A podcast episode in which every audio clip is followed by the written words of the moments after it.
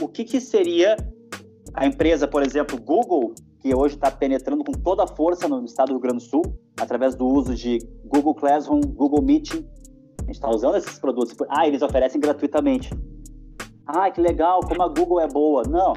Tudo que é de graça na internet, tu é a mercadoria. No caso, são os seus dados. Vou dizer uma coisa para vocês. Hoje, no século 21, a grande mina de ouro é Big Data, Big Data. É a grande mina de ouro. Quer dizer, eles retiram nossos dados, formam um perfil de consumidor muito apurado, e a partir disso tu começa a planejar, por exemplo, marketing, etc., muito mais efetivo, né? Porque o Big Data vai saber mais de ti do que tu mesmo.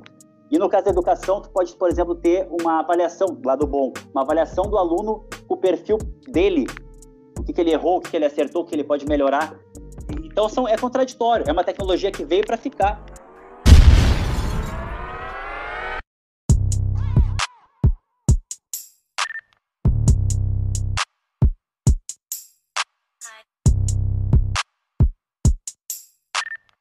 do canal Dito e Feito, podcast presente no Spotify, também no Instagram, canal lá no, no Instagram também você pode acompanhar todas as fotos e alguns trechos das entrevistas.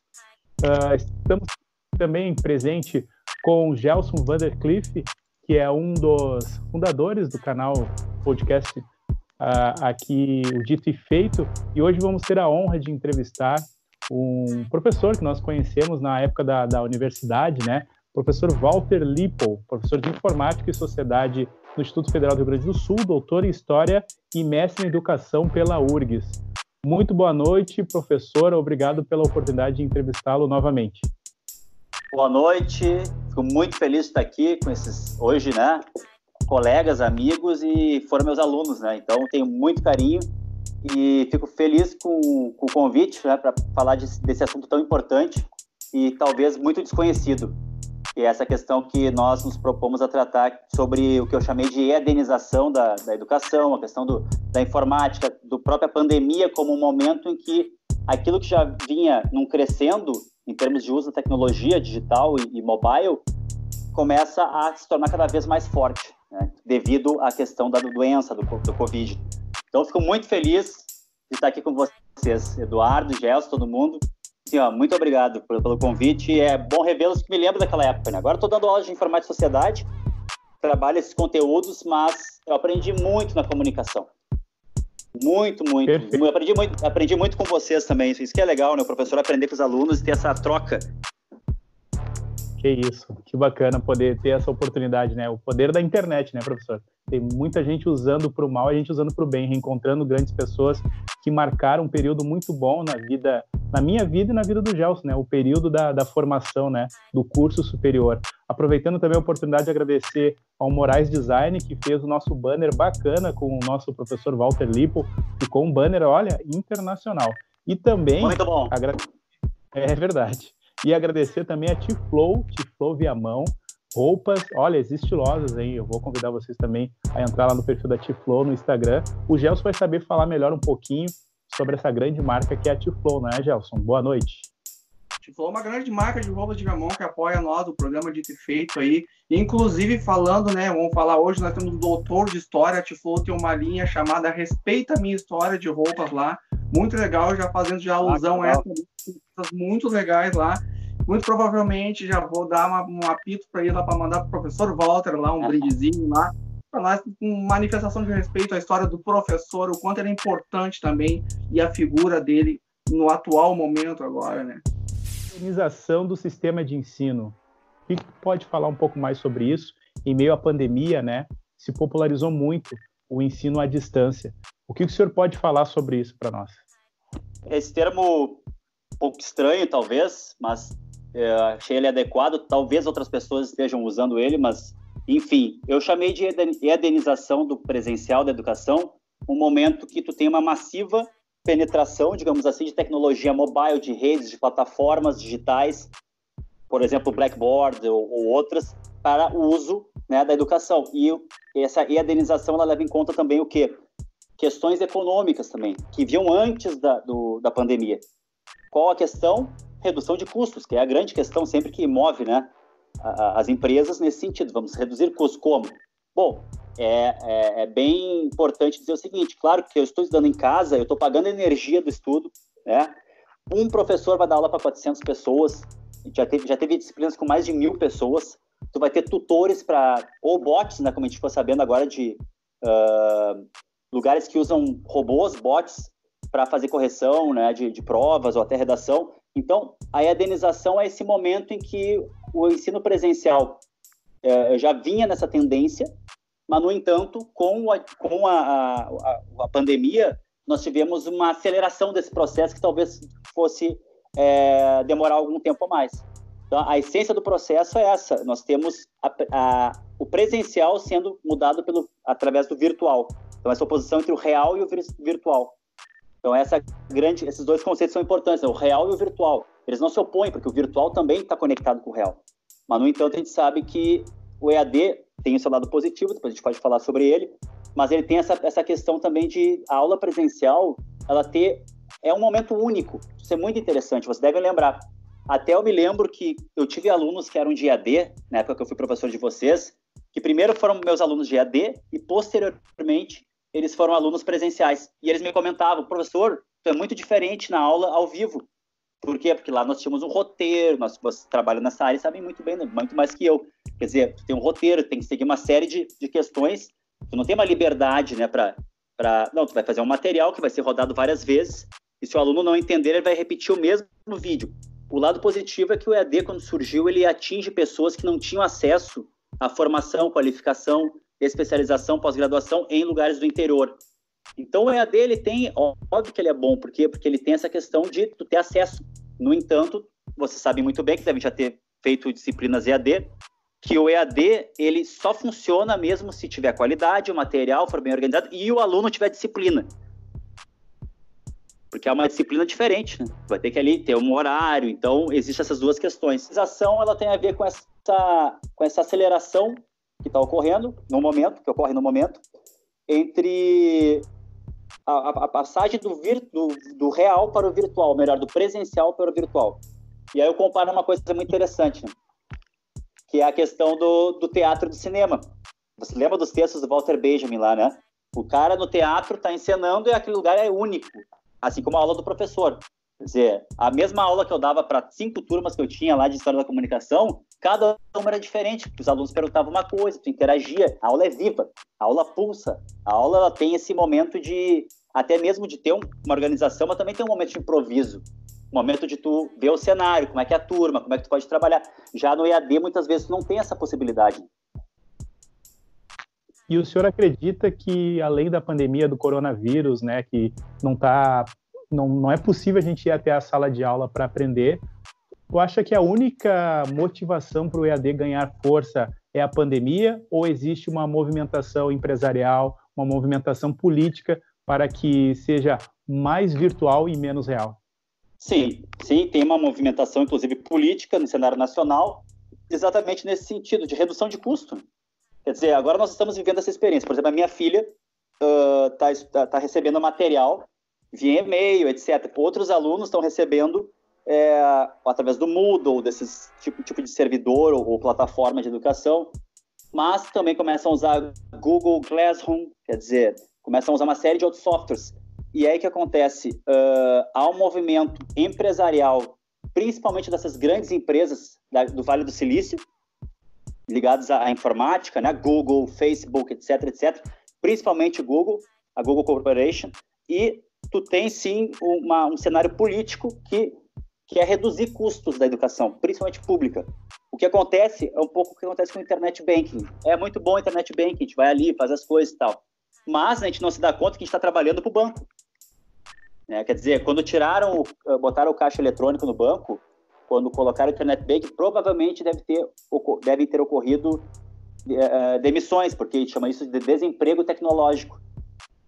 Então, a, a tecnologia ela tem seu lado bom, mas ao mesmo tempo ela destrói certos empregos que existiam antigamente. Perfeito. E qual é o lado negativo para o aluno não ter mais o presencial e ser totalmente virtual? Eu acho que a qualidade Sim. de ensino pode cair muito. Uh, existe perfil, perfis de pessoas no mercado de trabalho, aquele aluno que se formou numa escola que vai de segunda a sexta e aquele que se formou numa escola EAD.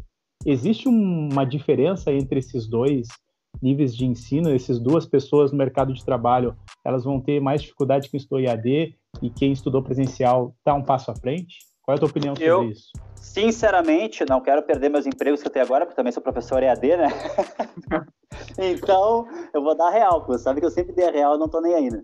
E a real é a seguinte, eu sempre preferi presencial, mas eu dou aula EAD porque exatamente por isso. Por exemplo, eu fui professor do curso Uniafro na URGS. Lá nós trabalhamos com a questão da intolerância às religiões de matriz africana na sala de aula. E lá nós usamos, eu fiz um material de alta qualidade, produzi o material, produzi o conteúdo, material didático, organizei tudo e aí incentivei muitos alunos e as alunas que eram quem? Professores do Estado. Era uma formação de professores sobre essa questão. Como trabalhar com a intolerância religiosa em sala de aula. Não só com as religiões de matriz africana, mas também outras religiões. Né? Mas principalmente eu trabalhei com as religiões de matriz africana. E aí o que acontece? Uh, eu gosto muito de trabalhar, porque eu me dedico. Agora, infelizmente, nós temos o que eu chamo hoje de fábricas de diploma. Então tem esse lado negativo que é, é, é, aparente, assim, né? Quer dizer, o cara vai lá, paga, o material não é de grande qualidade. Eu já revisei, por exemplo, textos de história de pós-graduações de várias uh, mantenedoras e, e, faculdades da minha área, que é história, que eu, que eu conheço bem, uh, uh, assim, ó, erros grotescos, erros básicos, assim, no material. E outra coisa é aquela coisa, tu tá no ônibus, tu tá com o celular ali. Isso é legal do EAD, né? Porque tem amigos meus, aí tem o lado positivo, tem amigo meu inclusive um grande professor, professor Adriano Viário, e ele sempre me comenta isso. Ele veio do EAD, ele se formou em História em EAD, só que depois fez mestrado uh, e defendeu uma baita de uma dissertação né, sobre a questão lá do, do zumbi do, do quilômetro Palmares, né, como é que se analisou a historiografia, e ele me diz muito isso, eu, eu debato muito com ele, né, a gente tem esses debates, e ele me diz, não, eu vim do EAD, mas assim, ó, o que era bom é que eu tinha a disciplina, né, e ele me comentava essa coisa da mobilidade. Onde eu estou com o celular, eu posso ler o texto, eu posso acessar o material. Esse é o lado interessante. Agora, outra questão importante é o seguinte: quanto mais nós alimentamos essas plataformas como o Blackboard, que vocês devem lembrar dele, o que, que acontece? Claro que tem benesses para os professores. Você lembra que eu comentava? Cuidado com softwares de plágio, né? Ele detecta plágio.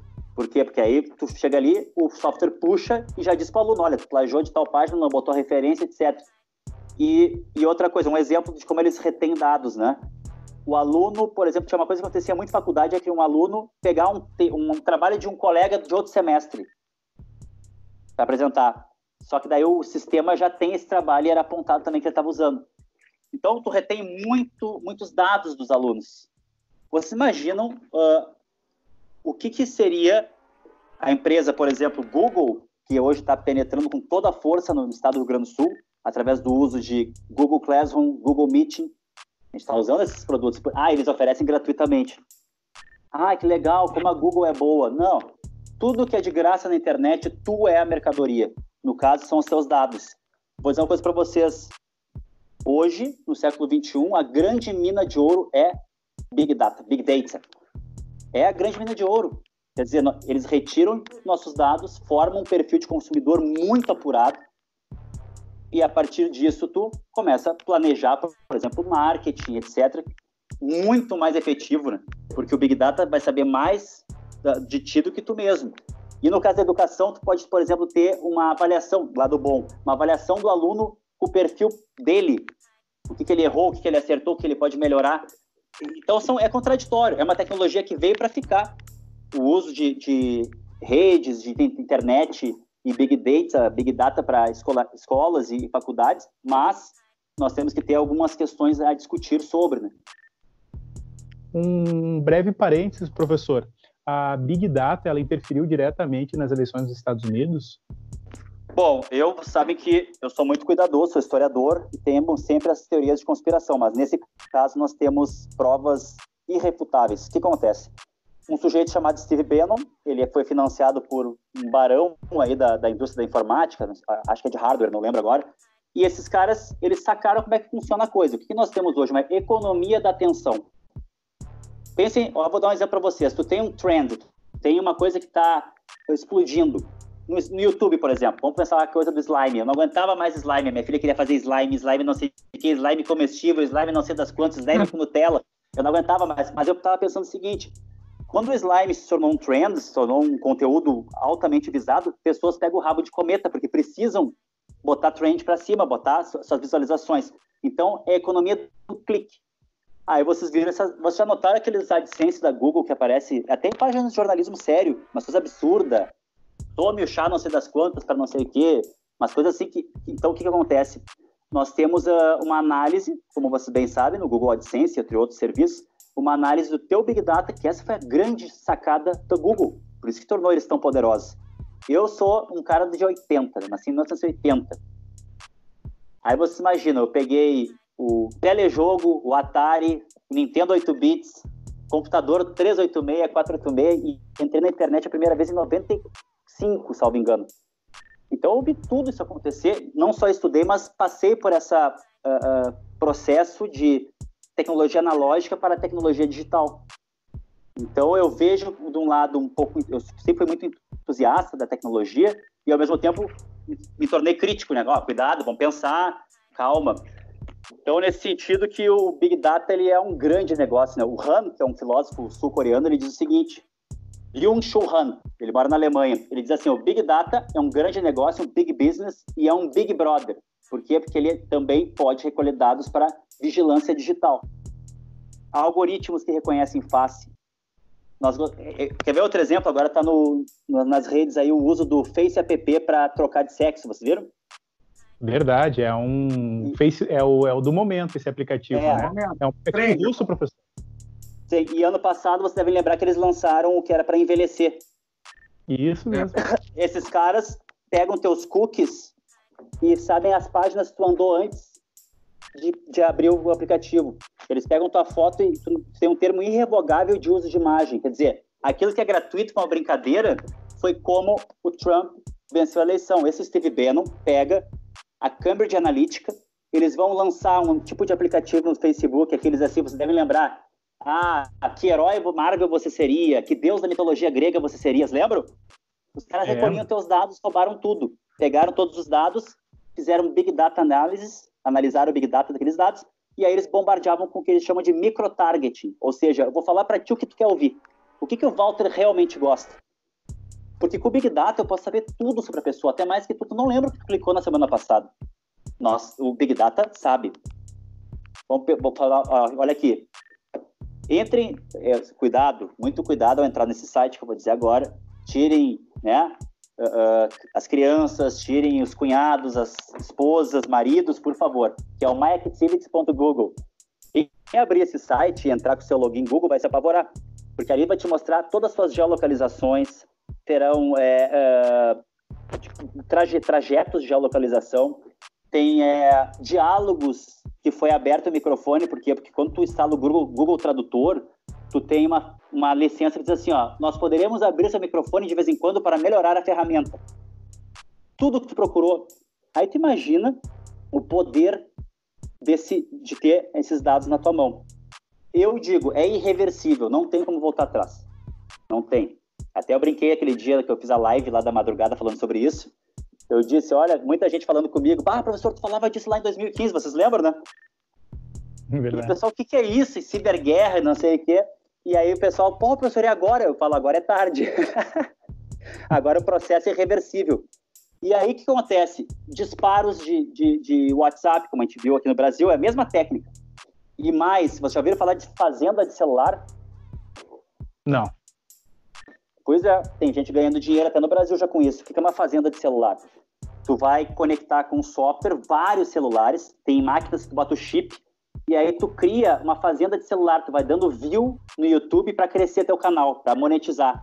Então, várias fazendas se unem para monetizar. Isso é muito forte. Quer dizer, tu imagina, isso é um negócio meio futurista, mas é real, cyberpunk, na verdade. Quer dizer, uma fazenda de celular.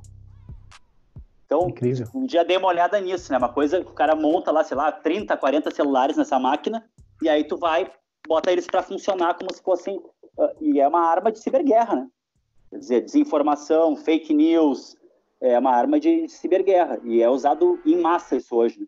Para o quê? Que eu chamo de trendar. trendar conteúdo, vamos botar lá para cima os views.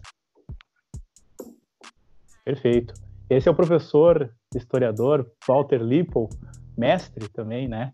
Uh, agradecer mais uma vez, realmente é um conteúdo muito aprofundado, é um conteúdo que não dá vontade nem fazer pergunta, é só de ouvir, porque é muito conhecimento que a gente vai adquirindo e até mesmo assustador né? ferramentas do Google, que sabe todas as nossas localizações, até mesmo acontece de vez em quando a gente está conversando em casa, nossa, eu preciso colocar um portão eletrônico aqui em casa. Aí tu abre o Google, a primeira coisa é o portão eletrônico. É incrível todo esse mundo, né, Gelson? O professor Walter Lippel, essa entrevista, sim, vai render diversos views, não é mesmo, Gelson? Verdade, Eduardo. Bom, o professor Walter trouxe ali um bar, ele entrou no assunto de Big Data, né? E fazendo um gancho já para o que ele trouxe de Big Data, que pega um pouco, bebe um pouco na cauda da EADenização ali do, do ensino público, o que, que eu queria uh, perguntar, e já vou dizer para os nossos ouvintes, foi citado aqui pelo nosso querido professor Walter, as lives da madrugada, e foi justamente lá que eu comentei algumas coisas. E lá nas lives da madrugada, acessem lá, muito interessante essa abordagem do professor Walter. Ele cita um, um autor, que eu vou deixar o professor Walter citar o nome, porque eu sou fraco com nomes de autores, professor Walter. É o Giorgio Agamben, o texto Requiem, né? Para estudante, né? Isso, Ele é Giorgio um teórico Agamben, isso? George Agamben. Ele é um teórico aí, um pensador intelectual. Ele é muito famoso por obras, né, como Homo Sacer, e ele trabalhou muito o conceito de estado de exceção. E aí, Sim. ele primeiro ele manda um texto lá na N-1 Edições, que é uma, uma editora muito interessante, com livros, né, alternativos, até muito bonito o trabalho deles, que eles fazem com, com os livros. E aí eles postam um texto sobre a pandemia, que eles chamaram de pandemia crítica. E lá eu li o primeiro texto do Agamben, que ele, eu não gostei muito, fiquei chateado, que na, lá em março, não me lembro agora, em fevereiro, ele dizia que a pandemia negava, digamos assim. Ele dizia, olha, a pandemia é uma desculpa para enfiar um estado de exceção. Mesmo discordando totalmente dele, eu vi questões ali que ele está correto. A minha discordância com ele é a seguinte: não é que não existe pandemia, existe pandemia, mas ela foi usada para certos processos. Né? É que nem aquela coisa, ah, será que forjaram o ataque às torres da, da as torres gêmeas no World Trade Center em 11 de setembro de 2001? Será que uh, nós tivemos uma, uma farsa? Não sei, não sabemos até hoje, né? Mas o que eu sei é o que aconteceu depois daquele processo. Para vocês terem uma ideia, naquela época o Bush, né? Ele vai colocar o ato patriótico que vai começar a fazer uma vigilância em massa dos Estados Unidos. E aí um cara chamado Snowden, que era consultor de segurança da, da NSA e da CIA, ele vai se indignar com aquela vigilância em massa dos cidadãos dos Estados Unidos, estadunidenses, e ele vai se tornar um chamado whistle, whistleblower, ou seja, um denunciante. Vai denunciar todas essas questões. É o projeto PRISM. E aí nós soubemos naquela época que todo mundo que usa produtos Google, Apple, é, Microsoft, etc., tem vai ser recolhido Big Data para uso, inclusive da, inclusive da inteligência, da polícia, etc. E aí as pessoas falam assim para mim, mas professor, eu não tenho medo porque eu não devo nada, não sou terrorista, não sou, não vou botar uma bomba, não vendo armas na deep web. então, mas eu digo assim, não é por causa disso, é que a tua integridade está sendo vendida, teus dados, toda a tua vida. Quer ver uma coisa? Tem uma empresa chamada Axion nos Estados Unidos que é de Big Data. Sabe que, olha como é que é o slogan deles. Te oferecemos, oferecemos uma visão 360 graus sobre seus clientes. Pense comigo. Claro, tem certos aplicativos que vão dizer que tem criptografia, defesa. Eu posso saber onde vocês andaram pela geolocalização, pelo Uber, se eu tiver acesso aos dados do Uber de vocês. Eu posso saber o que vocês comem pelo iFood. Eu posso saber uh, o que vocês andam na internet vendo até com quem vocês estão ficando pelo Tinder ou Happn. Gente, tem uma visão completa. E a partir disso que a Google se tornou o que se tornou, que eu estava comentando agora. Eu, lá nos anos 90 tinha Yahoo, tinha Alta Vista, que eram os, esses motores de busca mais antigos. Mas era cheio de banner. Vocês devem lembrar disso, vocês são novos, né? Era cheio de banner, cheio de banner. E aí o que a Google fez? Aquela, aquela tela limpa, clean da Google, né? Que até hoje é a mesma, praticamente.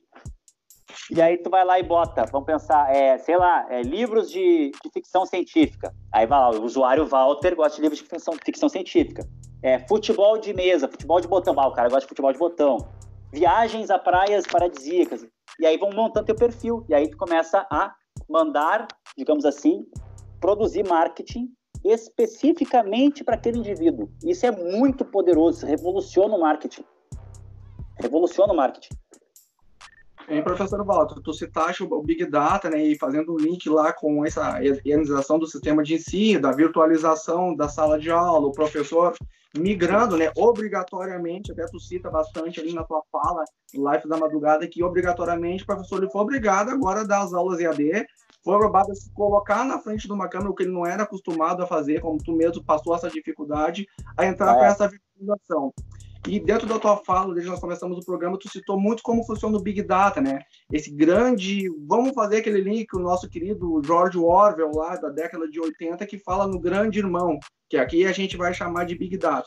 Eu queria fazer uma pergunta que é o seguinte: qual a relação que tem entre Big Data e a coleta de conhecimento genuinamente orgânica do professor dentro de aula e esse conhecimento transformado numa expertise, que é o que tu cita, para poder lá na frente excluir o professor.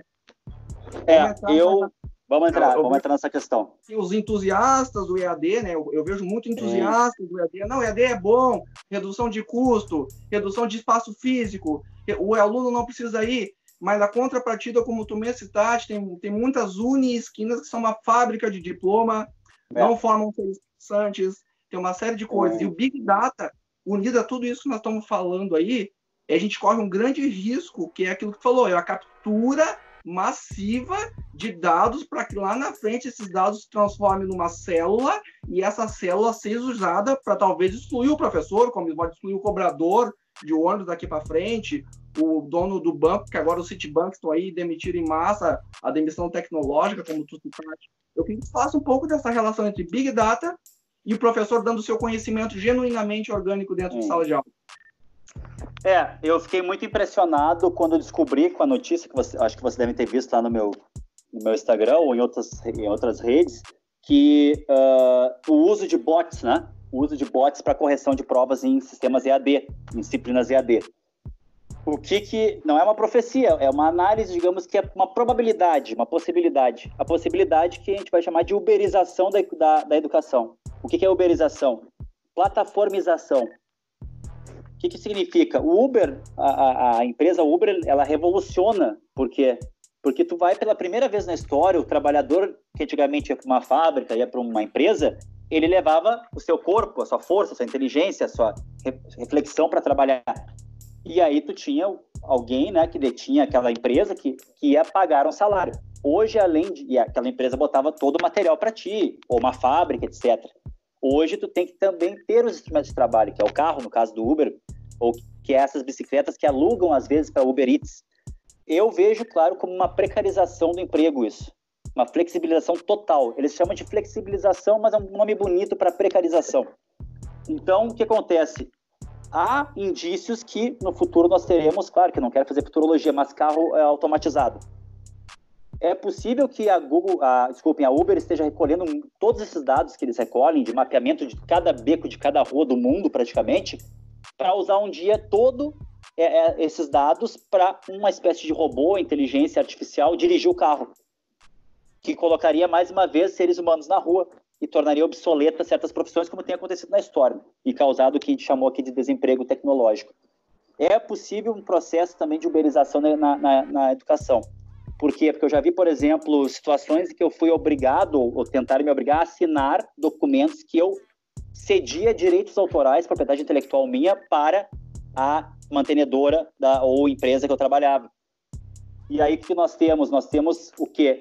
Tu põe todos os seus, suas apresentações, seus textos, os esquemas, mapas conceituais que tu fez, e tu assina aquele termo, aquilo não é mais teu, aquilo é propriedade intelectual de onde tu trabalha. E isso eu chamei de sugar expertise, um brain drain, sugar cérebros, né? Talvez esses dados sejam um dia usados para alimentar bots. Quer dizer, não é uma profecia, mas é algo que parece bem uh, provável, assim, né? Então, nesse sentido, talvez, espero que não, senão vou ter que fazer outra coisa, a profissão de professor vai se tornar obsoleta nesse sentido. Né? A gente vai ser youtuber, talvez, no futuro. Porque vai ser o que nós temos, né? No futuro a gente vai ser, ou vai estar ligado ao Uber, ou youtuber, ou influencer, ou uma coisa assim, tá tudo ligado às redes, né? E o professor vai ter que disputar esse espaço. Porque tem um outro lado, Guris, também. Diz o professor Nelson Preto, da UFBA, que estuda tecnologia, software livre, muito bom. Clubes hacker, onde há toda uma questão de ensino, de tecnologia e tal. Não é aquela. Os caras pensam clube hacker, os caras lá invadindo, fazendo. Não, não. São caras que mexem com impressora 3D, dão aulas de programação gratuito, muitas vezes. É muito interessante. E o Nelson Preto, professor lá da UFBA, fala o seguinte: hoje nós temos professores do século 20 no século XXI, nós temos professores do século XX dando, é, dando aula para. Desculpem. Nós, nós temos alunos do século XXI tendo aula com professores do século XX com técnicas do século XIX. Também tem esse lado, né? O professor, muitas vezes, e é até um pouco uh, interessante falar isso, o outro lado. A internet, o lado interessante, contraditório, ela fez com que nós, os professores, nos desacomodássemos. Porque nós éramos detentores da sabedoria. Nós éramos detentores da verdade. Hoje, se tu tiver disciplina, tu lê os cinco textos que o professor mandou para o mês e tu debate com o professor. Inclusive, tu pode dar um baile no professor porque tu tem acesso. Né? Claro que o professor tem sua expertise, seu método de ensino, não é uma coisa louco, né? que a gente vai chegar ah, vou improvisar. Não, tem todo um método. Então, nesse sentido que eu, que eu, que eu falei disso, da, da questão de uso do que tu criou, se torna propriedade intelectual, copyright, né, de certa empresa, e aí um dia tu sai fora, é demitido e usam, continuam usando teu expertise lá. Tem uma coisa no, Uber chamado quilometragem morta. A Uber recolhe dados de, de trânsito e vende para outras empresas. Então, tu está rodando com teu carro na Uber, tu está recolhendo dados de trânsito. Buraco, essas coisas, como é que se sabe, né? Então, esses dados de trânsito, de comércio, de marca, etc, etc, são vendidos. Muitos motoristas não sabem, a maioria não sabe, eu converso com os motoristas. Pergunto, ah, sabe que a quilometragem morta não Aí mando textos, digo pro cara dar uma olhada, né? Porque realmente é algo, tem que saber disso, né? Você está gerando grana para a empresa sem ganhar um centavo. Perfeito, professor, realmente. Uh, só um gancho rapidamente, né? Falando ainda desse conteúdo IAD, não querendo ser que nem aquela frase, né? Advogado do diabo. Mas perfil que nem o meu, assim, no máximo, no máximo, tinha acesso a só o ensino médio, quem sabe um ensino técnico. E aí Sim. surgiu lá nos anos 2000, 2000 e pouco, o EAD, que possibilitou as pessoas da minha classe lá, que era C, D, E, F, J, a chegar ao ensino superior. Não existe um lado positivo no EAD que deu acesso a essas pessoas que não, que não poderiam sair do ensino médio e hoje, pô, é o orgulho da família, que tem um canudo lá e tal. Eu só queria aproveitar esse gancho antes do Gelson fazer a próxima pergunta, para poder ser o advogado do diabo do EAD, porque Sim. tem essa classe que foi favorecida, né, professor? Eu concordo plenamente. Como eu tive muitas experiências boas com EAD, tanto como professor quanto aluno. Eu fiz um curso no Senac muito tempo atrás, chamado Tecnologias Digitais na Sala de Aula. Eu aproveitei muito o curso. Como eu disse, eu tinha uma disciplina. E nesse lado né, da ascensão e do acesso ao ensino superior, sim, é verdade. Como eu disse anteriormente, o EAD ele permitiu não só pessoas que moravam em certas cidades que não tinham uma faculdade ou pós-graduação se qualificarem. E também, vamos ser sinceros, qualquer título, especialização, né, que tem muita especialização em AD hoje, vai ter, digamos assim, um peso no teu currículo para um concurso, uma seleção, e vai, eu, por exemplo, vou dizer para vocês, no lugar onde eu trabalho, se tu tem o título de mestre, tu ganha tanto, o doutor ganha muito mais. Então, claro que sim, tem esse lado bom, esse lado eu vi acontecer. Agora, o que começou a me preocupar foi, por quê? Porque as pessoas estão uh, hoje sendo obrigadas a fazer isso, porque a gente não tem como ir para a sala de aula agora. Talvez uh, vão dar aula particular, ou dois, um aluno a cada 20 minutos vai dar aula, ou provavelmente vai imperar o EAD. Então, nesse sentido, eu concordo contigo, Eduardo. Realmente, eu vi muitas pessoas que aproveitaram o EAD em termos de um acesso né, ao ensino superior, acabar o ensino médio. Eu sou professor de EAD também. Eu, tenho, eu dou cursos, eu trabalho tanto no IFRS quanto na SEG, Sistema de Ensino Gaúcho, no SEG, na Escola Cecília Meirelles Técnica. E ali eu, eu ministro a aula de. Eu, eu trabalho no curso de administração e trabalho muito com a questão ali da planejamento, né? Uh, estratégico, estou com essa disciplina lá. E também trabalho com a disciplina de relações humanas e profissionais. Lá nós temos disciplinas que são mistas, que eu faço algumas aulas presenciais, que é uma modalidade híbrida, né? E temos disciplinas que muitas vezes são 100% EAD. O que é importante é que o aluno tenha consciência de que ele está comprando aquele produto, ele tem que ser bem anunciado, tem que ser bem descrito. Porque o que não pode acontecer é tu comprar um, um, um certo curso, eu quero 100% presencial. E aí, de repente, no meio da situação, ah, vamos botar 20% agora de EAD. Por quê? Porque o Ministério da Educação permite. Então, é uma questão de governo, não só desse governo, mas de outros. E o último governo que está no poder, ele, ele, ele acelerou essa questão do EAD, né? Então, tu, que eu não sei, mas me parece que os pais vão ter que se tornar meio que tutores. Tem muito pai e mãe me reclamando, principalmente mães, né, que estão sempre com os filhos, é, reclamando que, pô, até tem meme, né, tem áudio aí rolando, o cara reclamando, ah, não, eu não sei matemática, minha filha me pergunta. Então, quer dizer, tu acaba tendo que ajudar teu filho ali. E essa coisa que o Agamben falou, é o que mais se perde na, no EAD, 100% EAD, vamos dizer assim, é aquela questão da comunidade escolar, da comunidade acadêmica. Você deve lembrar, às vezes o cara se emocionava, aí acabava a aula, ficava um aluno conversando com o professor, se formavam grupos de afinidade por temas, as pessoas iam para o bar mesmo, né? Às vezes o bar também é cultura, né? Iam tomar um chopp, conversavam e tal. Então, essa presença, essa comunidade que se forma, que é muito viva, e ali se instiga a ciência, a produção científica. O EAD, muitas vezes, eu vou dizer uma coisa para vocês, raramente os fóruns funcionaram nas minhas aulas EAD, onde deveria ser a troca, né?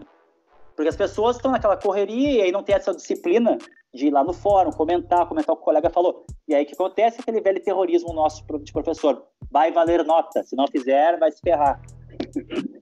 Verdade. Eu, eu passei um pequeno período no, no ensino IAD, eu estava fazendo marketing, até que o governo começou a se mexer e a dar algumas alternativas presenciais, como o Enem, né? O, sim, sim sistema de financiamento para as pessoas terem acesso às aulas presenciais. Então, o, o governo, né, Gelson, ele tem que estar presente na, no ensino, né, dando vantagem para as pessoas, de repente, ter acesso ao ensino presencial. Verdade, verdade. Inclusive, agora o Walter citou também na fala que o que eu percebi nas minas pesquisas, assim, como é que também está dando uma flexibilizada para o crescimento do EAD aí, né? Não sei se Uh, como a gente conversou aqui, né? O ED, aqui ninguém quer ser o profeta do Apocalipse. A gente está uhum. trabalhando dois lados do EAD. O lado positivo, Sim. né? Que é o lado é verdade. possibilidade de educação de pessoas que não tinham acesso à educação. Isso inclui o nosso querido, amado âncora, lindo Eduardo Marques, né? Sempre bem elegante. Eu incluí a mim também, que fiz muitas cadeiras EAD pelas faculdades, inclusive, apesar de não gostar, eu gosto do orgânico, eu sempre gostei do contato, então por isso talvez eu incline mais um pouco para o outro lado. Uh, mas ainda assim, eu, explanando um pouco aqui, eu vou trazer alguns dados da Forbes de 2017, tá? A Associação Brasileira tá, de Ensino à Distância, ela, cresce, ela, ela teve um, um recorde, um recorde de gente se inscrevendo em EAD de 17,6, ou seja, somou 7 milhões 773 mil pessoas, ou seja, quase 8 milhões de pessoas. Uau! O Pedro Regazo, que é o presidente dessa associação, vai estar tudo lá no link, quem quiser seguir tudo que está sendo citado aqui. Professor Walter citou livro, tudo, tudo vai estar lá bonitinho no final, só acessar lá, tudo bonitinho. Então, tudo que eu estou falando aqui, a Ford vai estar lá no final. O Pedro Regazo, que ele é o presidente dessa associação, ele falou que entre o curso de graduação e o pós-graduação já somam 30% das matrículas de disciplina AD. E ele prevê uma coisa que não é eu nem o professor Walter, é o dado, né? Não quero ser pouco. Ele, ele é um entusiasta do EAD, até porque ele dá aula. Ele, ele fala que em 2022, nessa projeção, vai ser 50% de pessoas EAD e 50% de pessoas presenciais. E ele termina a fala dele aqui nesse, nessa, na, na Forbes dizendo que o EAD não é uma tendência, ela é uma verdade e é uma verdade que está caminhando rápido. Bom, eu ditando essa fala e tudo que a gente conversou sobre Big Data, sobre avanço tecnológico, o que o Ogami vai chamar de barbárie tecnológica, o professor Walter nos trouxe aí, que é a perda do sentido de sala de aula, o orgânico, aquele o pós-aula, o bar, tudo isso hoje contribui para que o cara aprenda de uma forma ou mais rápido, ou melhor, ou que a gente insira o conhecimento dentro da gente de uma, uma forma melhor, que é o meu caso. Daqui a pouco tu tem um professor que por EAD ele não consegue extrair do aluno, mas presencial ele consegue por causa dessa coisa que o Ogami vai chamar de sentido dentro de sala de aula.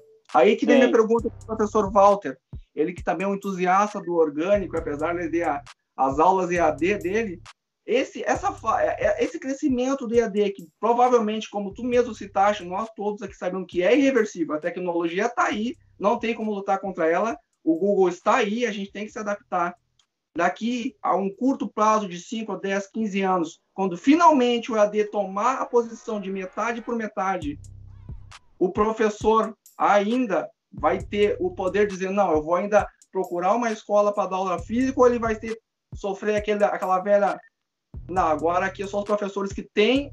Uh, não vou chamar comodidade, mas discernimento e conhecimento para dar online. Ah, você me portar na frente de, um, de, uma câmera, então tu que não sabe, tu é do passado, tu não vai. Esse tipo de exclusão vai acontecer? Certamente, porque na minha posição, até na minha profissão de historiador, eu dou aula na, na área de informática e sociedade, mas eu sou, como vocês falaram, eu meu doutorado e a minha tese é em história, né? Então eu estou bem ligado a essa área. Eu tenho, eu tenho a, a, a, uma questão muito interessante sobre tudo isso. É, me parece que terá que ter uma readaptação por, porque a gente não vai ter saída. E hoje a, minha, a, a empresa que eu trabalho, nós estamos sem aula. Como é que a gente vai continuar fazendo, rodando a nossa máquina? Nós precisamos entrar para o EAD em massa. E eu sou um profissional, eu vou seguir a tendência, vou continuar criticando, mas vou me qualificar para isso. Eu vou dar um exemplo para vocês. Agora eu estou estudando realidade aumentada e educação. Vocês devem lembrar do jogo Pokémon GO. Todo mundo dizia, ah, que palhaçada, fica caçando Pokémon, só que não se deram conta da tecnologia potencial que tinha ali de inserir construtos digitais, de inserir gráficos e desenhos, etc., e, e outras coisas, e isso está sendo usado para educação. Vocês podem dar uma olhada, uh, guris e, e ouvintes, é, no, no, nesses, no próprio Google Play ali, Play Store, vocês podem baixar, botem RA, que é realidade aumentada, ou AR, né, que é em inglês, AR, aí botem games, vai ter vários jogos de realidade aumentada, né, tu vai ter, e aí tem outros softwares de realidade aumentada, aplicativos, que tu vai fazer o seguinte, por exemplo, lembra daqueles Prezi que eu usava em aula, as apresentações Prezi, com Zoom, não sei o quê, tu projetar isso no, na realidade aumentada. Então, eu projeto, por exemplo, eu digo para vocês assim, ó, pessoal, apontem seu celular para tal lugar. E isso, de repente, vai... Outras tecnologias vão surgir para tentar, digamos assim, reverter essa não imersão que tu vai ter, que tem no EAD hoje. Uma coisa é tu estar tá numa tela com um monte de letrinha, outra coisa é tu botar um óculos de realidade virtual e andar na pirâmide de, de, de Kefren. Quer dizer, tu tem essa simulação, essa emulação, que é a realidade virtual, que é diferente da realidade aumentada. A realidade virtual, ela, tu tem uma imersão total. Não sei se já jogaram PlayStation 4 com óculos, com capacete. Tu tem uma imersão. E a realidade aumentada, não. Eu posso projetar, por exemplo, uma pirâmide do Egito no meio da sala de aula. Ou para o aluno que está no EAD, pegue seu celular agora e projete, e aí ele, ele pesquisar nós temos, por exemplo, ali esquemas de biologia. Eu vi uma coisa muito interessante. Era uma aula sobre material para aula sobre vasos sanguíneos, sangue, células do sangue. E aí tu entrava na veia, via as hemácias passando. Então isso é um potencial. Eu acredito que vai ter uma readaptação. Sim, acredito que no futuro quem não programar vai ser considerado um analfabeto. É outra coisa que eu digo. A programação, no meu caso historiador, você imagina que como é que o historiador trabalha? Com fontes. Nós pegamos lá o papiro, a, a, os arqueólogos vão lá e pegam a ponta de flecha né, dos, da, da pré-história. O cara vai lá e olha uma estátua, como nós vimos, né? Ele vai ver o positivismo nas fachadas de Porto Alegre. Nós olhamos para a fonte e analisamos a fonte. Imagina os coitados historiadores do futuro. Olha a massa de dados que nós estamos gerando. Pensa comigo, eu entrei na internet em 94. Imagina o que eu já deixei de dados na internet nesses, nessas décadas. Você pode ser um historiador de rede social para ver as tendências psicológicas, o que falava, o que não falava naquela época, a cultura da época, as gírias, a linguagem. Então, me parece que o historiador do futuro, no meu caso, eu falo pela nossa profissão, vai ter que programar ou, no mínimo, usar softwares de análise de Big Data. Tem, professor Walter, só fazendo um gancho, só para complementar, eu estou vendo uma fonte aqui que diz o seguinte: em dois dias que tu fica no Google zapeando das oito, tipo, até de noite, tu produz dados de toda a história, em nível de dados em proporção. Desde ah, que começou. Sim. Eu estou falando sim. desde que a gente desceu das árvores. Sim, sim. Um estudo que em dois dias que tu fica ali interagindo na internet, tu produz dados e dá dados né, dessa interação, tudo equivalente à proporção desde que começou a era. Sim, em termos de escrita, em termos de produção. Não é um negócio da nossa cabeça e muito provavelmente ninguém quer profetizar o mal do EAD ou profetizar o fim da figura do professor, a gente está colocando algumas coisas e projetando algumas coisas para o futuro que possa e provavelmente vai acontecer pelo avanço gigantesco da tecnologia de dados, banco de dados, coleta de dados, o que já acontece e todo mundo sabe há muito tempo, né? Tu citaste, professor Walter, a questão do ah, autoriza o teu microfone. Quantas vezes tu falou uma coisa dentro de casa e uma semana depois vem um bannerzinho lá no uhum. teu Facebook? É. A gente já não sabe também se não está coletando isso aí em forma de algoritmo, convertendo, né? Então, como tu mesmo citaste ali, o professor, dentro da figura do ensino e a, e indenização, tá à mercê disso aí, né? Lá na frente ele vai ter que se adaptar, assim como eu, como publicitário. O publicitário morreu, a profissão da comunicação está cada vez mais morrendo, porque é um volume tão grande de informação na internet que qualquer um hoje faz um brand, um briefing. Uh, eu, eu, puxando um rápido gancho aqui em São Paulo, teve um evento de comunicação onde tu só sentava e digitava tudo que tu gostava. Eu gosto da cor vermelha, eu gosto. Fazia um mini briefing. O computador desenhava todo o planejamento de campanha. Então, futuramente, o que já está acontecendo com o jornalismo também, o publicitário vai acabar, eu já estou me preparando para isso, vou virar um orador, é. talvez, alguma outra coisa, e é provavelmente que o professor, infelizmente, a figura tão importante que é, e como tu citaste, às vezes perigosa, né? O sistema, ah, é. alguma tipo, vai acabar. E talvez seja intencional isso, né, professor Walter? É, assim como a guerra mudou muito, né? Por exemplo, a, a, quer dizer, a tecnologia ela muda como as coisas funcionam.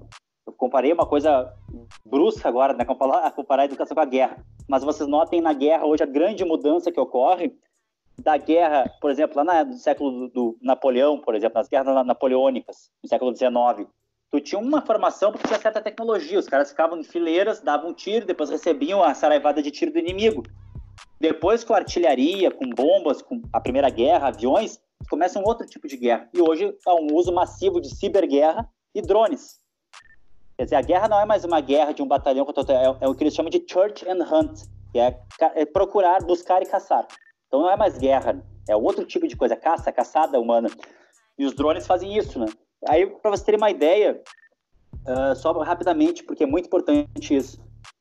Como é que eles assassinavam pessoas, por exemplo, o governo dos Estados Unidos no Paquistão, e o governo Obama foi o campeão de uso de drones né, uh, na, no, no, no, Afeganistão e no Paquistão. Eles pegavam, eles, fazem o que eles chamam de pattern life. Olha só que interessante. O drone sobrevoa uma cidade lá no Afeganistão por algumas horas e ele fotografa toda a cidade. E ele faz um filme de toda a cidade. Tu monta um grande mapa da cidade inteiro. Tu pode se deslocar nesse mapa no tempo e no espaço o que acontece? Tu vai ter um cruzamento de cada pessoa, onde ela tá, para onde ela foi. E se aquela pessoa se encontrou com mais outras pessoas suspeitas, ela é um suspeito de terrorismo. Por que pattern life? Porque tendo todos esses dados de big data ou de fotografia de drone ou filmagem de drone, como eles fazem, tu tem a possibilidade, como eles acham que pode ser feito, talvez seja verdade, de tu prever o próximo passo de um indivíduo. Pensem no seguinte: Imagine a sensação que tu pensa em algo e tu recebe a publicidade na internet. Quer dizer, tu imagina uma inteligência artificial que mais ou menos descobre pelas tuas tendências qual é que é a, a hora de te vender. Alguns estudos demonstram que as cores do Google, da Facebook, foram desenvolvidas por, por exemplo, cientistas, digamos assim, pessoas que estudavam muito a questão das cores, de cassinos. Como deixar mais viciante a máquina de caça-níquel? luzes brilhando, tal cor, som. Esses caras migraram para o Vale do Silício, é perto, e começaram a produzir. Por quê? Porque quanto mais tempo eu fico na tela do celular, mais eu produzo dados. Mais o Big Data vai lucrar, as empresas que usam o Big Data.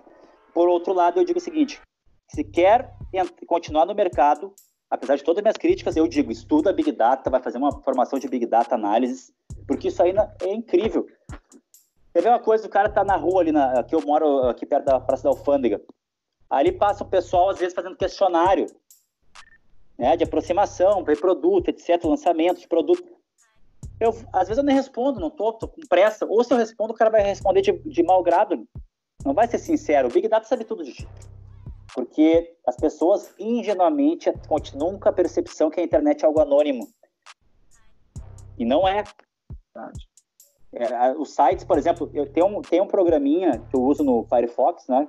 No meu navegador, que é o programa chamado Privacy, Privacy Badge. Depois eu posso passar o link. E tem um outro programa que é o, o, o Block. Esses dois programas eles mostram os trackers de cada página, rastreadores de página.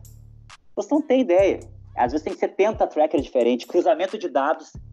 Os caras pegam de onde tu estava antes e o pessoal pensa, ah, vou usar a aba anônima que ninguém vai ver.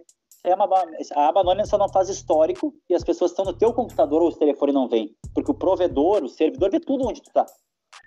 Então, é uma questão também, é assim, é uma questão de segurança muitas vezes. Eu digo assim, é irreversível o uso de Big Data por empresas e governos. Agora, o que é perigoso é um terceiro, e é ruim, digamos assim, tem que ter discussão sobre isso. Tem, tem lados bem uh, negativos. Mas o que é brabo, assim, é uma pessoa se apropriar de dados teus sensíveis e aí chantagear, digamos assim. Cartão de farmácia vocês têm? Que dá desconto. Temos. Eu tenho também. E um dia eu pensei, por que, que os caras são tão bonzinhos de dar desconto para esse cartão? Fidelização, etc. Cara, tu imagina, eu compro na Panvel há 20 anos. Imagina se pegam o que eu compro de remédio. O cara sabe tudo sobre ti. Se se droga ou se não se droga, se toma tal remédio, que doença tu tem. E aí aconteceu isso com o SUS. Esses tempos vazou milhões de perfis do SUS. Para que, que vai ser usado isso? Provavelmente os caras vão vender para empresas, para RH, olha, esse cara aqui é doente, ó, não dá para contratar ele, ele tem certa doença. Então a exposição de dados ela pode, inclusive, ser destrutiva para a pessoa. Então é sempre, é sempre bom que eu chamo de redução de danos digitais. Quer dizer, nós não podemos acabar com tudo e voltar para a história, não tem mais como fazer isso. Agora o que nós podemos é pensar melhor a exposição, reduzir danos, pensar um software um pouco mais seguro, não ser ingênuo, né? Então é nesse sentido que a gente que a gente uh, é o que eu falo muito em sala de aula. Perfeito. Esse é o professor Walter Lipo no canal Dito e Feito no podcast. Uh, graças à evolução da internet, né, possibilitou a gente, mesmo não tendo toda aquela tecnologia que uma TV tem, que uma rádio tem, a gente criou esse podcast. Então, existe essa evolução tecnológica que é, é positiva. É a gente está usando o lado do, do, bem agora, né? Lembrando a todos que essa entrevista ela está disponível lá no, no nosso podcast. É só digitar dito e feito lá no Spotify.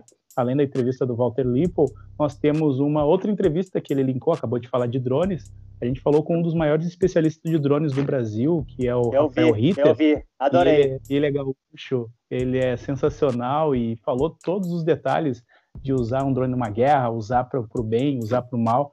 Então, é um outro link também que quem quiser saber um pouco mais tudo sobre drone, drone modelismo, lá Rafael Ritter também está no nosso canal podcast de falar numa linguagem um pouco mais popular, para Dona Maria, o seu João, para o Eduardo aqui poder entender.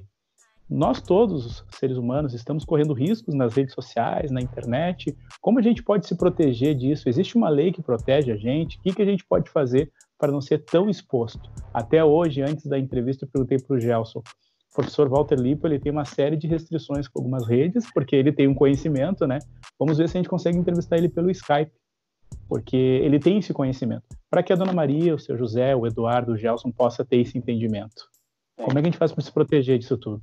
Tá, duas coisas. Primeiro, a questão anterior que tu colocou sobre a popularização e democratização de produção de conteúdo. Isso é muito interessante. Vocês devem lembrar que a gente estudou um, uma história do rádio, que um texto do Bertold Brecht dizia que que bom seria que o rádio, além de receber, emitisse, e aí cada um ia ter o seu canal. Isso nos anos 20, imagina?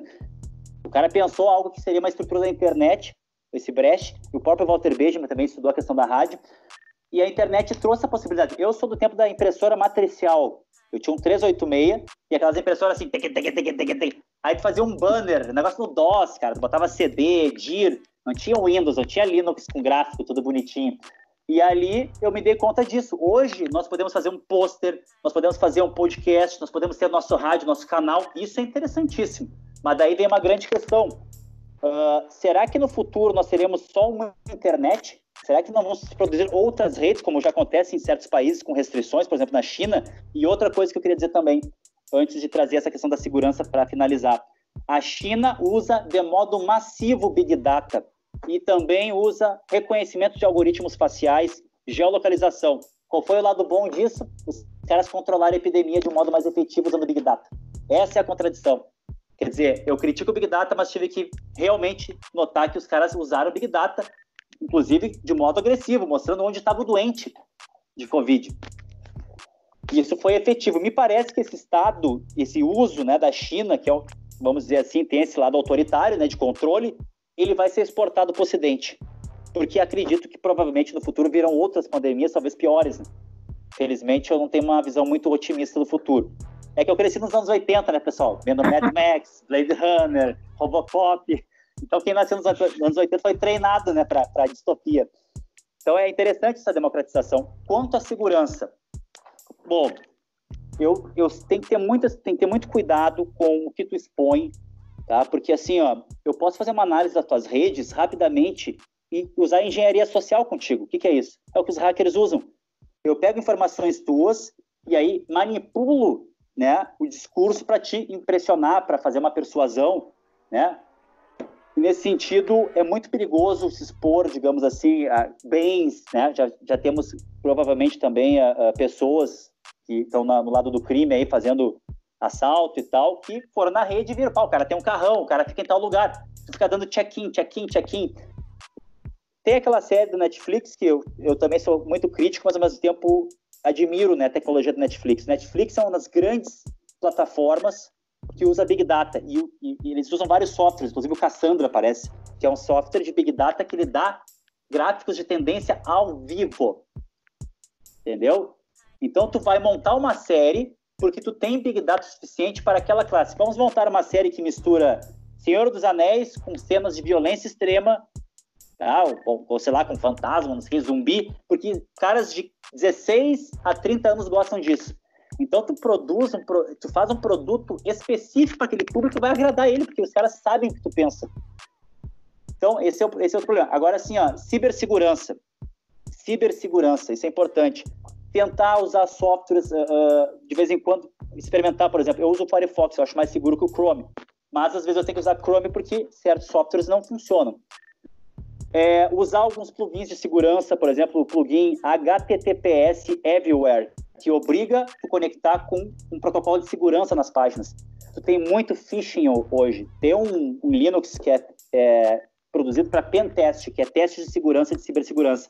É o, vou falar o nome aqui. Se alguém for preso ou, enfim, fazendo coisa errada aí, não é culpa minha, tá? Que nem eu falava com vocês nas aulas. Né? Esse Linux Kali, ele é para um profissional pentester que vai tentar invadir sistemas para ver se tem fraqueza ou não. Só que o pessoal usa para o mal, digamos assim. Então ele produz página fake de Facebook, tu vai lá e acha que é a tua senha, tu bota o cara captura a tua senha. Tem de tudo. Cara, nos anos 90, eu falava em aula para vocês, 96, 7, nós tínhamos os cavalos de Troia, que tu comandava o computador da pessoa. Pode ligar a câmera, nós temos hoje o grande ataque que eles estão fazendo é sequestrar teus dados da tua empresa na nuvem e pedir dinheiro, bitcoins, para te pagar para devolver. Nunca devolvem, né? Eles botam criptografam, botam uma senha. Ransomware chama esse ataque. Então, é um mundo que parece aqueles filmes que nós vimos nos anos 80 mesmo, ou depois do Matrix, né? Aquilo que parecia algo de ficção, hoje parece que se efetivou. Mas a segurança, ela, ela tem que ser primeiro feita uma conscientização das pessoas Olha o problema da fake news.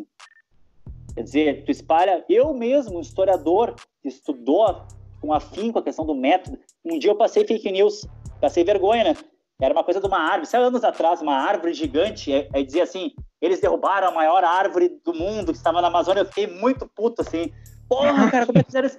É assim que o cara te pega, pela emoção, engenharia social. E aí eu fui lá e postei, um aluno meu, Bastore, olha, não é fake, que isso é fake. Eu, caraca, porra, cara, historiador mandando fake, meu. Todo mundo, né? Atire a primeira pedra que nunca mandou um fake, né? Sem querer. Dar uma aula no IAD, onde todo mundo pode passar sobre determinado assunto, graças a Deus ao grande tráfego de informação que nós temos. Isso também não é um problema dos professores raiz, como o professor Walter Lippel, é, eu, eu sou um cara que transito tanto no analógico quanto no digital. Então eu tô sempre nessa fronteira, essa linha tênue aí. E ao mesmo tempo que eu, como eu falei para vocês, eu, eu gosto. Pô, cara, eu, eu nasci em 80, então eu vi tudo isso acontecer. E eu gosto muito, mas ao mesmo tempo eu penso soluções, eu penso questões para como superar certas críticas, certos pontos negativos, né? Que são importantes e fundamentais de superar. Então, uh, eu acredito que para finalizar aqui, né, nessa, nessa questão, eu acredito muito nessa ressignificação do que é ser professor, né? Nessa ressignificação que vai ter que partir do que também de vontade política, né? Porque não adianta, o professor é um indivíduo, ele se une com outro grupo, talvez, só que há tem que ter vontade dos governos. É, hoje, como eu falei, como é que nós vamos efetivar um plano de EAD, ensino à distância, para o Estado, sendo que mais de 60% dos alunos têm internet de 2 GB por semana? Eu vou passar um vídeo para o cara, acabou a internet. Quer dizer, a gente pensa também em projeta cenários que não são o cenário brasileiro. As pessoas, ah, mas o cara tem internet, o cara tem celular, todo mundo tem. Ok, só que ninguém, nem muitas, muitas pessoas não têm a possibilidade de ter uh, uma rede de dados com uma franquia, etc. Então são problemas que nós teremos que enfrentar, que são concretos, né? E que ao mesmo tempo estão colocados para para pensar e aí só que é o seguinte, não adianta o professor também carregar tudo nas costas, né? Tem que tem que o governo ter vontade. Agora só me relembra ali a questão da uberização que tu colocou antes. Só o que tu falou da uberização que eu da uberização é a questão de hoje todo mundo, acesso à informação, todo mundo ah, pode tá. falar Sim. Ah. Eu não, eu, é assim, eu não sim, quero sim, tirar não, a pessoa de falar sobre claro. porra, a filosofia fala. lá. Mas de repente, de repente, né, eu na minha concepção, determinadas, determinados temas demandam um pouco mais de estudo ah, claro. que o Walter fez. E talvez essa uberização de todo mundo poder falar e fazer seu vídeo, fazer sua aula EAD, é. e seus canais, como eu sigo vários aqui, possa estar bem quebrando essa aura que eu vou chamar. Vou, vou, vou dar um tempo. Vou falar um pouco do Benjamin lá, me desculpe, até posso estar sendo equivocado, da aura, que é o conhecimento sendo passado de forma orgânica e de verdade. Tu lê o livro, tu foi lá, leu teus pergaminhos, tu foi a campo, como o professor Walter fez com nós. Essa uberização também não acarreta um pouco nisso Sim. também? Lá nos anos 90, por um, por um, lado, eu vejo a democratização da internet trazendo todas as possibilidades de nós. Pô, eu, esses dias eu desmontei uma televisão da, que era da minha mãe, esses tempos, e eu vi um tutorial no YouTube e arrumei a TV, cara. Os caras queriam cobrar até 500 reais, entendeu? Então eu tirei o serviço do cara, vi um... eu nem sei mais como fazer, mas eu peguei o tutorial, seguindo passo a passo e deu certo.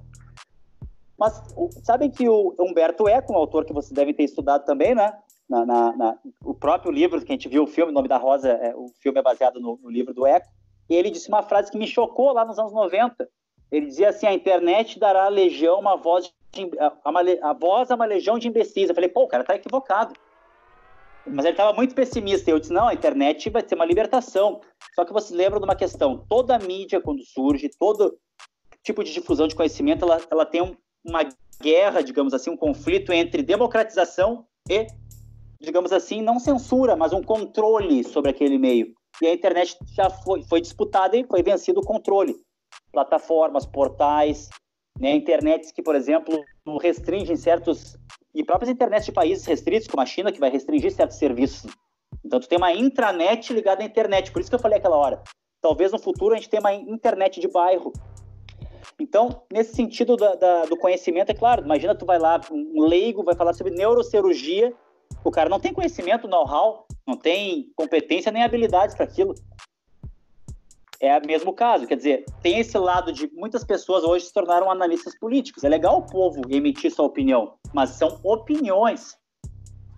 é que nem história, quer dizer, ah, história tu conta qualquer abobrinha. Não, eu sou um historiador, eu uso um método, eu recolho fontes, eu analiso as fontes, eu interpreto as fontes, eu vejo o lado A, vejo o lado B. Tem que ser, tem que ter é, honestidade intelectual. Então, me parece que hoje nós temos uma geração que foi criada com frases de efeito, de Facebook, de internet. Não leem livro, não leem. A leitura, ela produz um tipo de, de conhecimento diferente da TV. A gente sabe disso, quem estuda. Lembra lá do McLuhan, né? O meio ah. é a mensagem. o meio é a mensagem, quer dizer, é, é, o meio ele também transmite uma mensagem, a forma, framing. Então, nesse sentido, me parece que tem esse lado negativo de muitas pessoas começarem a produzir conteúdo sem ter o conhecimento, se embasar minimamente. E tu tem esse outro lado também de democratizar as pessoas. É, falar, pô, tem um canal sobre uh, cibercultura, tem um canal sobre games. Enfim, qual é a escolha do cara? Um canal político, de crítica. É uma coisa que, mesmo que o assunto nosso é sobre EAD, mas eu tinha que fazer essa pergunta. O, o que é o fascismo? Bom, é, é, eu sou professor de história de contemporânea e conheço bem o fenômeno, por quê? Porque é, existe né, o fascismo italiano, que surge no momento. Bom, nós tivemos a Primeira Guerra, tivemos a, a, ali nos anos 20 uma série de questões, Esse fascismo italiano ele vai estar tá baseado no quê? Ele vai estar tá baseado num regime autoritário, onde tu tem geralmente, né, a, um organismo que é um partido único, que vai ser um partido, vai ser uma sociedade tota, totalitarista. Essa sociedade ela vai ter uma polícia política em geral. Essa sociedade vai perseguir dissidentes. E na Itália o elemento racial não foi tão importante como o fascismo alemão que nós chamamos de nazismo. É o elemento racial no nazismo, que é um fascismo, assim como nós tivemos o fascismo português, o salazarismo, nós tivemos o fascismo na Espanha, que era o franquismo, franco, né? Então, o que se caracteriza geralmente pra, por um líder mítico, né? um líder que está acima de todos, que representa todos, né? geralmente é uma propaganda massiva, um controle e censura, e essa pergunta é bem interessante, porque há, há, toda uma discussão, né, hoje no Brasil, o que é fascismo, o que não é, se é antifascista, não é. No Brasil, me parece que não dá para chamar de fascismo no sentido clássico, talvez um neofascismo nascendo. Perseguição de dissidentes, né? Uh, perseguição de minorias, perseguição racial, que não é algo do Estado, digamos, legalmente, mas acontece na camufla, acontece muitas vezes, como a gente sabe. Então, me parece que o fascismo ele, ele, ele é, um, é um. Eles chamam do ovo da serpente, né? O nazismo, o fascismo. Ele brota quando tu tem uma série de contradições sociais, o povo está desesperado, está com medo. Um povo com medo é muito presa muito fácil do fascismo. E o fascismo ele cresce sempre no medo do povo, com soluções mágicas, né? Nós vamos dar um jeito. Na Alemanha culpar os judeus. Os judeus estão roubando dinheiro, os judeus e aí todos os problemas da Alemanha se resumiram ao judeu. Então esse discurso do fascismo alemão ele nos demonstra o quê? Que o fascismo ele tem essa essa visão autoritária, né, de controle total e ali tu controla, digamos assim, não só a questão cultural. Uh, uh, bom, na Alemanha, no fascismo alemão, foram queimados em praça pública muitos livros. Você imagina a Alemanha, que era um país considerado sempre, né, ligado à cultura, Goethe, grandes pensadores, Hegel, próprio Karl Marx, né, tão uh, criticado e discutido, tantos pensadores alemães, a questão do, do, romantismo, a questão de toda a produção literária, arquitetônica, e aí tu vê o fascismo, quer dizer, é civilização e barbárie. E parece que dentro da civilização surgem momentos de barbárie. E notem uma coisa: o fascismo, em geral, é o caso alemão, ele é geralmente votado, ele nasce na democracia. O povo alemão foi humilhado na Primeira Guerra, pelo, pela, pela é, derrota lá. Né? Depois vem a crise de 29, que arrasa com a Alemanha. O discurso do Adolf Hitler, que ele vai começar a desenvolver lá no seu Mein Kampf, que é o, o, o Meia Luta, é o seguinte: nós somos um povo grandioso, nós somos uma raça superior, a raça ariana, e nós estamos ferrados agora, mas nós vamos reerguer uma Alemanha nova, um Reich, né, que eles chamavam de mil anos. E isso, claro que tu tá humilhado, tu tá passando fome, tu tá com medo. Aquele discurso, ele, ele, ele tem um apelo, ele interpela, às vezes, muitas vezes as pessoas. Então, nesse sentido que o fascismo chegou ao poder na Itália, na Alemanha, e hoje tem demonstrações de que eu vou chamar de neofascismo, né? quer dizer, um fascismo tem características fascistas, mas ao mesmo tempo tem outras características. Né? Mas essa, essa questão é interessante, né? Você lembra do Goebbels? Essa Sim. massiva, é a massiva aplicação de propaganda. Né? Publicitário do, da nazista. Exato, o cara, o cara é Mas existem pequenos, pequenos, pequenos grupos disseminando o fascismo no Brasil. Isso é, é afirmativo, porque tu fica Olha, até com medo de falar de fascismo nas redes sociais, porque as pessoas tu não sabe o que é fascismo e tal. Sim. Por isso que eu até a pedi palavra... essa consultoria aí para saber se no Brasil acontece ou não. A palavra fascismo ela vem de faccio, que é feixe em italiano, que significa era um símbolo no Império Romano que era um monte de feixe de graveto. O gravetinho ele é fraco. Se tu quebrar ele, ele quebra. Mas se tu pegar 100 gravetos e enrolar uma cordinha, tu não consegue quebrar os 100. Esse era o sentido do fascismo. Na Alemanha nazista, eles diziam assim, ó, Ein Reich, ein Führer, ein Volk. Um povo, é, é, um, um reino, né, um país, um líder, um Führer e um povo. Todos são o mesmo. O país, o líder e o povo é a mesma coisa. O próprio Getúlio Vargas teve, digamos assim, certos flertes com uh, diálogos com o fascismo italiano, né? Então, no Brasil, sim, nós temos uh, grupos, uh, digamos assim, assumidamente fascistas, né? inclusive um grupo que foi o fascismo brasileiro, o integralismo. O integralismo é o fascismo brasileiro. É, na época lá do, dos anos uh, eh, 30, e principalmente no, na era Vargas, nós tivemos as disputas no Brasil entre comunistas e integralistas. Esses caras, eles têm um, um símbolo do sigma e eles estão ativos até hoje. Então, existem grupos, né, armados, existem grupos, digamos assim, ligados a milícias, e existem grupos ligados, inclusive, que vai se provar, eu tenho quase certeza disso, ao próprio governo federal. Então, nós temos o quê? Nós temos, sim, sintomas e elementos do fascismo, mas não temos o fascismo clássico. Por quê? Porque o fascismo clássico demanda um partido orgânico, uma máquina estatal com polícia política, perseguição, como aconteceu, que era a Gestapo, né? A polícia política do fascismo alemão, do nazismo. Sim, existem grupos, assumidamente, nós temos neonazistas, pessoas que defendem a supremacia branca, é, skinheads nazistas, né, porque o movimento skinhead original não era racista, era um movimento cultural da, de Londres, que unia uh, os brancos da periferia com os, os jamaicanos, de Kingston principalmente. Então, tu tem esse fenômeno crescendo e brotando. E essa é a grande contradição. O fascismo geralmente chega ao poder democraticamente. E aí depois vem um golpe. Hitler chegou ao poder de modo democrático, foi votado. E aí foi, se tornou chanceler e aí criou né, o aparelho, junto com seus comparsas lá, digamos assim, seus aliados, o aparelho uh, de estatal nazista. Não, tu trouxe a questão do, do, fascismo ali, agora foi bem lembrada a questão que tu trouxe do fascismo, e em algum momento na tua fala, Eduardo, tu falou, ah, eu tenho medo de falar fascismo na internet, porque vai se botar 30 bonecos em cima de mim, porque ah, tu, tá, tu não sabe falar sobre fascismo, é aquilo que nós estávamos conversando agora mesmo, né, da uberização do conhecimento. Hoje todo mundo se apropria de palavras como comunismo, como lugar de fala, como fascismo, e quando lá, como tu trouxe várias facetas aí do feixe de luz, tem todo um conceito, tem toda uma coisa, então assim, a gente sofre bastante preconceito, não preconceito, mas uma linchação social e intelectual. Às vezes na internet a gente fica com medo e entra na famosa espiral é. de aquela que nós conversa, trabalhamos muito em sala de aula, né? E ele, o é Eduardo é fala, me lembrou um negócio aqui do próprio texto do Ogamen, que ele compara os professores que aceitam online de forma passiva, ah, a gente precisa, com a mesma aceitação dos professores da década de 20 lá que aceitaram o fascismo de Mussolini. Eu queria que tu falasse um pouco, fazendo esse paralelo já com o nosso tema, que é a indenização, dessa questão do fascismo e aceitação dos professores do meio online. É, eu achei um pouco forte, no mínimo, a comparação, né? É, é que o Agamben, ele realmente, muitas vezes, nos faz pensar fora da caixa. E tem muita... E é bom debater e discordar o, autor, o intelectual, não é um deus, um guru. Ele nos traz ferramentas analíticas para pensar o mundo.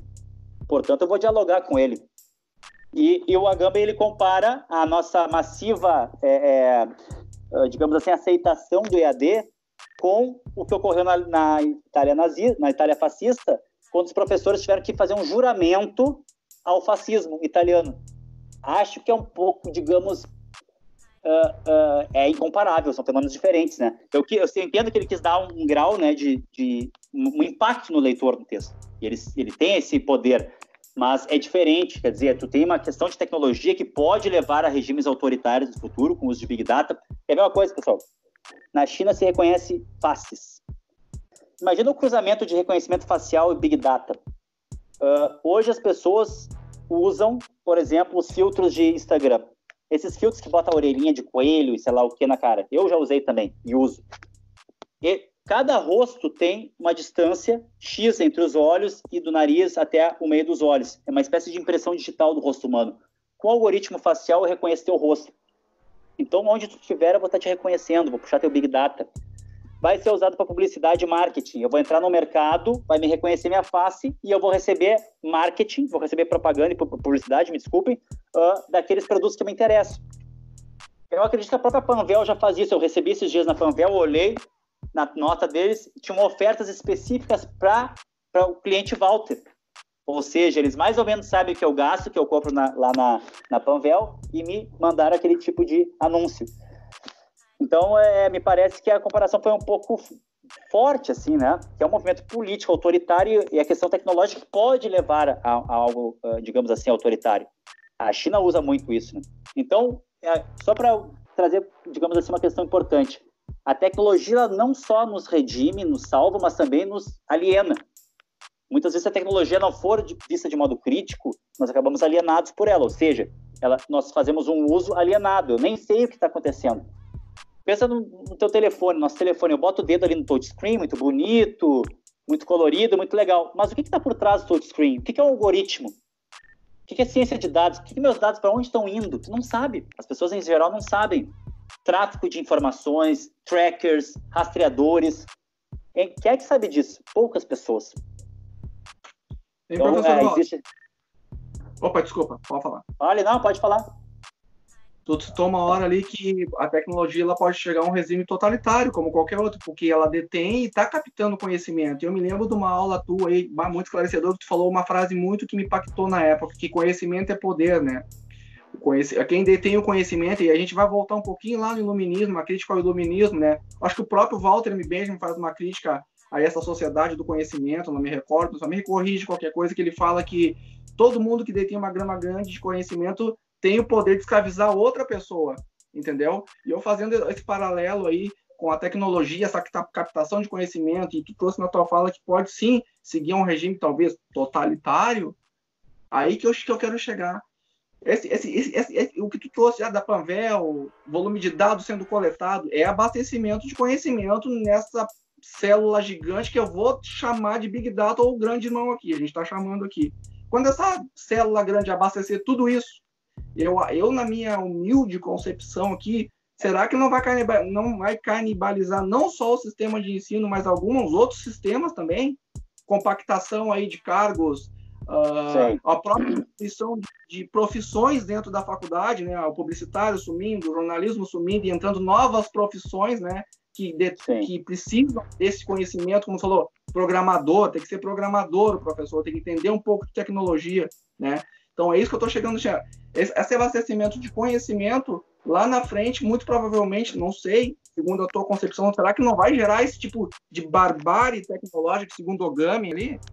É, é, bem interessante isso, né? Porque existe aquele mito, já que tu gosta da mitologia, do Prometeu lá. O Titã Prometeu ah. roubou o fogo celeste do Olimpo e deu pro ser humano. O ser humano era ignorante, o ser humano não sabia de ciência nem de arte. E aí o Prometeu roubou o fogo do Olimpo e deu pro ser humano. O ser humano criou a arte, criou a ciência. Só que Zeus não ficou nada satisfeito com, com, isso. E aí escreve, escreve, é, acorrentou né, o, o, Prometeu numa rocha. E ali ele ficou a eternidade, sendo que uma ave de rapina comia o fígado dele. Todos os dias o fígado regenerava. O mito de Prometeu nos mostra o, o custo da tecnologia, da criação humana. Há um custo ambiental, há um custo social, e esses custos têm que ser levados em conta. Quer dizer, nós temos que produzir soja para exportar, mas vamos botar a Amazônia abaixo por causa disso? Quer dizer, são questões, e a Amazônia, se fosse pensar em termos de capitalismo, a Amazônia tem muito mais riqueza natural do que talvez o plantio de soja. Só que não há essa tendência no mercado agora, portanto, há uma irracionalidade muitas vezes nisso. Então, me parece que a barbárie tecnológica tá, ela está perto, ou já está acontecendo. O que significa essa palavra, barbárie tecnológica? É que nós estamos envoltos em tecnologia, nós estamos, como a gente se diz por aí, full time connected, o tempo inteiro conectados, 24 horas barra 7 dias. E isso, de certa forma, é, nós estamos, de certa forma, uh, mergulhando cada vez mais nisso. Nesse sentido, acredito que nós teremos que educar as gerações do futuro para o uso consciente da tecnologia. Ansiedade, burnout, são problemas do século 21. Qual eram as doenças que tinham mais na, na época lá do, das fábricas, da Revolução Industrial? Era paranoia e era a esquizofrenia. Hoje, as doenças psiquiátricas que mais crescem é o que? O burnout, esgotação física e mental por muito trabalho, e a depressão e a ansiedade. Estudos demonstram que, logo após a eleição do Trump nos Estados Unidos, houve uma onda de ansiedade. Por quê? Porque tu está exposto à informação, hiperinformação o tempo inteiro. Tu tem o grupo do WhatsApp do, do condomínio, o grupo da turma tal, o grupo dos colegas do futebol. Tu nunca para. Grupo de família aí brigam, brigam por política. E aí tu tá sendo exposto o tempo inteiro. Tu tá, tu tá domingo em casa e teu chefe te manda no grupo de trabalho, olha, cara, eu preciso de tal coisa. Então, de certa forma, nós hoje estamos no estamos de certa forma nos sendo escravizados, né? Pela, pela tecnologia. Nós criamos ela e hoje ela nos escraviza nesse sentido. Por isso que o filme Matrix é interessante, né? Apesar de ter aquela loucura de ter um software que comanda as pessoas, mas é parecido. O que é a primeira coisa que a gente vê quando acorda? O que é a última coisa que a gente vê quando acorda? O Han fala isso. Hoje o smartphone ele é como um concessionário. Ele é uma espécie de antigamente na Idade Média, tu tinha na Idade Média cristã, tu tinha o rosário, né, para rezar, o terço. era uma tecnologia móvel que, digamos assim, trazia ideologia da igreja da época. O smartphone é uma tecnologia móvel também de controle. Né? A selfie, estou sempre me olhando, olhando os outros, eu gravo rapidamente. Então, tu tem essa coisa da exposição, do controle, do print, que é importante por um lado, né? Os políticos serem expostos com as suas podridões, etc., empresários que fazem falcatrua, mas é, tem que ter esse cuidado também com o seguinte, essa internet vai gerar um volume de dados que o que eu falei 20 anos atrás eu não concordo mais, talvez eu falei uma coisa preconceituosa, machista, sei lá, de repente falei, tá lá no meu Twitter, no meu MySpace, ou no meu Orkut, e agora é o seguinte, agora é o seguinte, eu mudei de pensamento. E aí vão printar pro resto da minha vida. Olha, o Walter em 1995 falou essa merda aqui. E eu vou falar, cara, eu não concordo, eu era um idiota, hoje eu tô, eu evoluí, entendeu? Mas aí tu não tem o quê? A, a, o direito de esquecimento. A internet nos traz tanto dado e tá tudo ali que tu não tem mais como esquecer. E aí, de certa forma, tu muda a memória humana. Quer dizer, a memória humana mudou hoje. Tu não sabe mais de cor nenhum número. Eu, lá nos anos 80, sabia o número de cor de todo mundo. Hoje eu não sei o número de ninguém. Porque tá ali, uma memória expandida digital. Então, é, são, os, são os lados positivos, é o lado positivo e negativo do uso de tecnologia na educação, no, no entretenimento, etc, etc. Agora, mais uma vez eu digo, se quer ganhar dinheiro, vai estudar isso aí. Ciência de dados, ciência da informação, é, é, muito, é muito importante, que é uma questão importante. Lembrando que a tendência para 2020, 2022 é a IoT, Internet of Things, Internet das Coisas. A tua smart geladeira vai se comunicar com a tua smart TV, com o teu smartphone, máquinas conversando com máquinas. Eles chamam de machine to machine communication, comunicação máquina a máquina. A gente vai estar provavelmente no mundo pós-Covid com uma outra sociedade um pouco diferente, a gente não sabe muito bem ainda, mas já estamos projetando. Então, essa questão da tecnologia vai nos trazer a grande contradição. Qual é a contradição? Nós estamos, como eu disse, full time connected, o tempo inteiro conectados, mas estamos sozinhos muitas vezes. A solidão, a depressão cresce, né? E a ansiedade, esse, claro, as pessoas estão ficando com problemas psiquiátricos, de ficar isoladas, de ficar em quarentena, de ficar trancados, de não poder ir no barzinho, de não poder, né? Ir ver seu futebol, não poder ir no cinema, como eu gosto. Fazer um bolor, fazer uma aglomeração, porque né, tá, não é. pode agora isso. É, nós estamos falando do meio acadêmico, mas isso também está descendo para a comunidade mais pedagógica e infantil, que é a questão do meu filho, da tua filha. E é, o que, que tu tem sim. sobre essa descida também, professor Val? É, o que, que acontece? O, o grande problema, em primeiro lugar, é que não há uma formação continuada, digamos, adequada para as redes públicas. Eu fui de rede pública, trabalhei oito anos na Prefeitura de Porto Alegre, Ministrei aulas lá, dei aula na Restinga por oito anos, Colégio Dolores e Pasqualini, tem muitas saudades do pessoal lá do bairro, muito bem recebido, gostava muito, aprendi muito lá. E digo o seguinte, uh, os professores que não sabem mexer com tecnologia vão cair fora. Porque, infelizmente, tem professor que não sabe botar um cabo VGA no data show e no computador. Né? Então, os caras não conseguem, pô, chama não sei quem, bota aqui. Então, é, é, é, isso aí. Acredito que vai vir uma nova geração. E quanto a nossos filhos, né? minha filha, teu filho, etc., as crianças já são nativas digitais. Né? Eu me lembro que a minha filha era bem pequena e ela tinha o Google Earth, ela dizia bola, bola. Daí ela pegava com o dedinho e ia no touch, dava zoom. E eu, caramba, essas crianças são ciborgue já, né? São, nasceram ciborgue já. E claro, YouTube Kids, por exemplo, recolhe Big Data. Recolhe. É, claro. E outra, né? Você sabe que a minha filha gostava muito de ver aqueles programas de unboxing de brinquedos. Eu também. E eu falei para é, eu falei para ela, minha filha, isso aí não é um programa, digamos assim, uh, verdadeiro. Como assim, pai? Eu tentei explicar numa linguagem, né? Que a gente falava em aula lá de publicidade e tal, para guria de 9 anos. Eu disse assim, ó, é que é o seguinte, as empresas Mattel, sei lá o que, pagam, as empresas fazem brinquedos, pagam para ser youtuber, essa guria, essa de 10 anos que ela gosta, e para a mãe dela, né, óbvio, para ela fazer, ah, recebi, comprei esse aqui. Quer dizer, tu tem uma interação entre construir conteúdo, monetização, produtos e público. E é uma relação nova, né?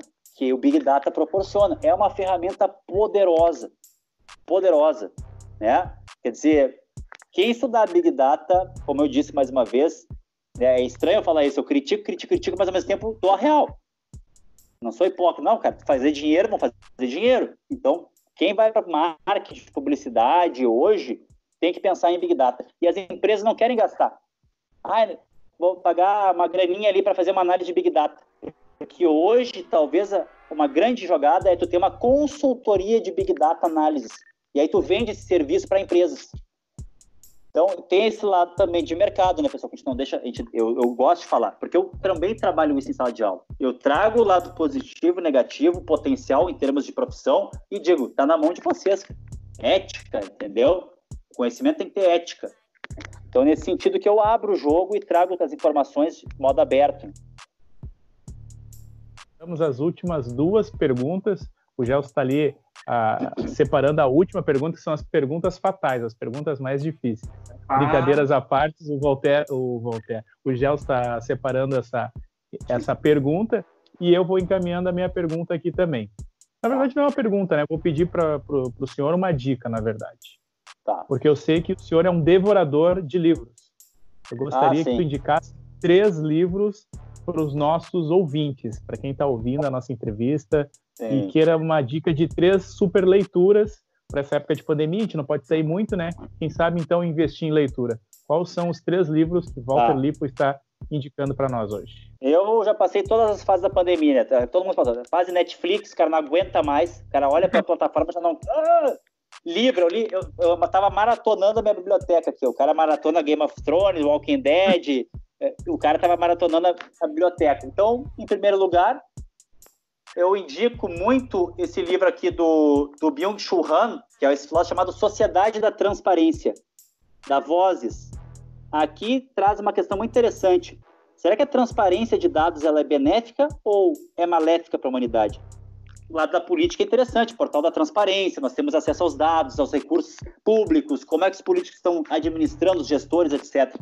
Mas há um outro lado que ele vai explorar aqui, que é o seguinte: quando tem muita exposição, tu acaba, digamos assim, dando um, um, overload de imagem da pessoa, de informação. Eu fiquei, vocês sabem muito bem que tinha uma época que eu era praticamente um ermitão digital, né? Só tinha Telegram. Eu não tinha Face, não tinha. Agora eu voltei pro Instagram. Mas né, eu era radical, você lembra de mim, né? Agora, é claro, é. por, questões, por questões profissionais, por questões de, de grana, eu perdi muito dinheiro por não ter rede social. A pessoa não me achava. Então, o Sociedade da Transparência diz assim: quer ver um exemplo? Não está no livro, mas eu pensei esse exemplo eu vou ver teus stories no, no Instagram, aí eu vou num bar contigo, conversar com um amigo, com os amigos, tomar um chopp, conversar. Mas eu já sei todos os assuntos do teu dia, porque já teve um over, um, digamos assim, um, um, grande fluxo de informação sobre a tua pessoa. Tinha pessoas que eu não via há cinco anos. Em um mês no Instagram, eu não aguentava mais olhar para a cara do cara, de tanto que eu via a foto dele. Então, então essa coisa, né, que tu, tu não vê o cara há cinco anos, mas tu todo pá, pá, pá. Então tem esse, esse lado aí. O outro livro também do Han, esse aqui eu tenho uma cópia pedagógica, tá? Professores não fazem pirataria, eles fazem cópias pedagógicas, que é o, é o Psicopolítica. Esse Psicopolítica, do Han também, esse só tem em espanhol. Não, desculpem, foi lançado agora em português, me desculpem, agora eu volto atrás aqui. Ele foi lançado em português. É nesse livro que tem uma análise do Big Data, de como que o Big Data está tá, tá aparecendo com toda a força e como que ele vai mudar completamente as coisas. Aí ele diz lá, né? Pode repetir o, o nome do livro, por favor? É, é Psicopolítica, Psicopolítica, do Han também. Ele fala sobre Perfeito. Big Data, ele fala sobre uma coisa muito interessante. O poder positivo é mais sofisticado que o poder do negativo. Quer ver uma coisa? Uma sociedade disciplinar, eu vou dizer assim, ó, tu não vai fazer isso, tu é proibido de fazer isso na sociedade que a gente vive hoje, a frase que mais, eh, digamos assim, eh, chama atenção é você é livre para fazer o que quiser, faça o que você quiser. Quer dizer, o poder positivo é ele é ilimitado. O poder hoje é um poder inteligente, porque ele explora a nossa liberdade, segundo Han. Então esse livro é bem interessante para ver o seguinte: será que somos realmente livres? Ou será que a liberdade é uma farsa também? É, nesse sentido. E por fim, um clássico hoje chama-se Wikileaks, quando o Google encontrou o Wikileaks, do autor Julian Assange, né, o dono da Wikileaks, que vocês sabem muito bem, que é esse servidor, esse site que aceita denúncias, que recolheu dados né, e fontes e material do Pentágono, crimes de guerra, e o cara, o Assange, é perseguido, inclusive está ferrado, né? Foi um tempão na, lá na, em Londres, na, na, na Embaixada do Equador, e aqui os caras da Google, o CEO da Google, eles foram entrevistar o presidente da Google, Eric Schmidt, foi entrevistar o Assange. E aí os dois travaram um grande debate sobre a visão das empresas da Silicon Valley, do Vale do Silício, com esses caras ditos hackers, que defendem o quê? Defendem é privacidade para o povo e transparência para os políticos. Quer dizer, o povo tem direito a ter certa privacidade. O governo não tem que ficar vendo tudo. É, mas em nome do combate ao terrorismo, do combate a outras questões, do combate à Covid, teremos, pense o discurso, devido à Covid, teremos que implementar um sistema de vigilância de algoritmos faciais. O povo está com medo, vai dizer, ah, vamos botar, né, vamos perder liberdade, mas precisamos disso. E é assim que passam essas decisões do que nós chamamos de tecnopolítica, é uma palavra que está sendo usada agora. Eu indico muito o pessoal do Baixa Cultura, eles têm canal no Telegram, eles têm canal no Instagram. Eles são um grupo que pesquisa sobre propriedade intelectual, sobre acesso ao conhecimento, sobre tecnopolítica, como é que a política e a tecnologia se, se, se aliam em certo sentido. Né? Então, são esses três livros, né? São as dicas. E, e, sobre gestão financeira, porque tem uma frase circulando aí na, na, na internet, gestão financeira, né? Olha só. Uh, não quer mais que sociólogo, antropólogo e filósofo com dinheiro público. Esse, esse pessoal, esses professores não sabem gestão de, de, de dinheiro público? Por que, que essa frase está sendo dita hoje? O senhor pode, sabe quem pode, falou? Pode repetir para mim, por favor? Vou repetir aqui. Uh, não quero mais que sociólogos, antropólogos e filósofos com dinheiro público. Disse o claro, isso aí me parece, me parece o Weintraub, né? Aquele desastre um, esse, um... esse mesmo. O senhor concorda é, com ele? O pessoal não sabe lidar com dinheiro público? Não, não, eu discordo totalmente. Para mim, aquele, aquele cara é completamente inadequado, inepto e inapto. Né? Porque, em primeiro lugar, ele é uma pessoa que não. Ele é um anti-intelectualista, né? ele é um anti-ciência. E ele está destruindo a pesquisa no Brasil. Como eles temem, como na ditadura militar temeram o professor de história, de filosofia, porque o professor de história e filosofia ele tem essa visão crítica muitas vezes, né?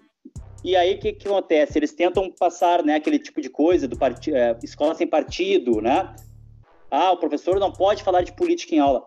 A questão é a seguinte: eu realmente penso, o professor não tem que ser doutrinador de, uma, de, um, de um espectro político, mas a pior ideologia que existe é o dos que se dizem sem ideologia, e o fascismo se diz sem, não sem ideologia. Esse elemento esse sujeito chamado Weintraub, me parece que tem sim aspectos realmente fascistas ali, na, na visão dele. Eles temem o filósofo, eles temem o antropólogo, eles temem o sociólogo. E aí eles que têm aquela visão de que as ciências humanas é um inútil, né? Ah, esses caras é um bando de comunista e vão. Então é essa a questão que está em jogo. Agora me diga o seguinte: a antropologia, a importância da antropologia, da sociologia e da filosofia na história humana. A sociologia é mais recente, a antropologia também é mais filosofia, pessoal. Quer dizer, a base da civilização é a filosofia, que começou lá no Egito, no norte da África, depois passa para a Grécia, depois passa para o Alexandre o Grande, vão para a Pérsia, da Pérsia volta ao Bizâncio, de Bizâncio volta à Itália, via norte da África chega à Europa. Quer dizer, é, é um absurdo isso, né? Por quê? Porque eles são pessoas completamente ignorantes no sentido do conhecimento, eles são grandes gênios de arquitetar, né? Esse tipo de, de uso de tecnologia, eles têm realmente profissionais de grande peso nessa área de disparos, né? Eles contratam pessoas, empresas para disparar no WhatsApp, etc. Mas me parece que, como eles não têm a, a competência de, de disputar conosco, que somos da academia, que fazemos um trabalho sério, que produzimos ciência no Brasil a duras custas, esse indivíduo, esse elemento, ele parece que esse, esse pessoal ligado ao bolsonarismo, orgânico, que é o lado mais né, uh, forte deles, parece que eles vamos destruir a academia, já que a gente não pode competir com eles. Quer dizer, os caras, esses caras forjam currículos. Mente que estudou em Harvard, não estudou porra nenhuma em Harvard. Nem AD, nem nada fez. Quer dizer, esse sujeito, é, é para mim, eu abomino ele. Qualquer professor, qualquer pesquisador no Brasil, minimamente formado, vai abominar essa política, né? Que é uma política de, de terra arrasada na ciência brasileira. O que vai acontecer? Os cientistas brasileiros de potencial, as cientistas vão fazer uma fuga de cérebros, vão provavelmente trabalhar em outros lugares, né? Quer dizer, não tem ciência no Brasil, não tem como eu vou morrer de fome, não, vou para Portugal dar aula, vou para Espanha, vou para Inglaterra, vou para não sei aonde. E os nossos cérebros fogem. Qual é a coisa mais importante num país? Acesso à ciência, tecnologia, produção autônoma nacional. Eles se dizem nacionalistas, mas não são, são entreguistas, né? Então a grande contradição desse indivíduo, que eu não gosto de falar o nome, né? Porque pode chamar desgraça pro cara, é, é o cara, é, é, isso, quer dizer, é, um, é uma pessoa que não tem a mínima condição de gerir, de fazer essa gestão e ataca nós das ciências humanas, é porque eles têm ódio de nós. Então é uma questão, eles querem doutrinar na doutrina deles e querem dizimar as outras. Na verdade, eu não tenho pergunta. Uma vez me fizeram uma brincadeira se eu pudesse voltar na história, né? Que, que eu mudaria na história, em que momento da história eu queria mudar. Eu me lembro que na, na época, eu, na época, tem várias coisas que eu gosto, que eu queria voltar na história para vivenciar ou mudar. Na época eu citei a Joana Dark, eu queria ter salvo ela, né? Eu quero perguntar para o professor Walter, né, em cima disso que fizeram essa brincadeira gostosa que fizeram comigo, ele como professor de história, amante da história, eu me lembro dos teus olhos vendo o filme da Rosa quando pegou fogo lá e o cara catando aquilo tudo ah. desesperado. Eu vi teus olhos flamejando com aquilo ali. Eu queria te perguntar isso. Se tu pudesse voltar lá em 1957 com o lançamento do foguete soviético lá da ARPANET, o que que tu mudaria ah. daquele trecho? Se lembra? daquele trecho pois até é. agora? É, viu como uma, que coisa boa. Sabe que tu falar isso me, me diz o seguinte, que a minha profissão vale a pena. Quem é professor, porque tu tá lembrando uma coisa que a gente falou em aula anos atrás. E isso é muito bom. Marca as pessoas. A nossa profissão é linda, é maravilhosa. Nós marcamos as pessoas, nós temos poder, nós temos poder de mudar uma vida. Nós temos o poder. Cara, quantas vezes eu incentivei alunos lá da Restinga a irem para o IFE, fazer sistemas, redes. A gente tem esse poder. Sabe que na literatura e no cinema tem uma coisa chamada alter história, ucronia, cronos, tempo, um tempo que não existe. Tem um filme chamado Nação do Medo, em que a guerra foi vencida pelos nazistas e não pelos aliados. E aí como seria um mundo, né, onde a, onde a vitória foi nazista? E também tem um conto do Philip K. Dick, que virou série, chamado The Man in the High Castle, que é a mesma situação. Eu não sei, em 57, olha, eu queria estar lá na União Soviética para ver o Sputnik chegando ao espaço porque o pessoal fala muito do comunista de iPhone, mas também tem o, a coisa do Sputnik, né? Que foram os, os comunas lá que lançaram o Sputnik.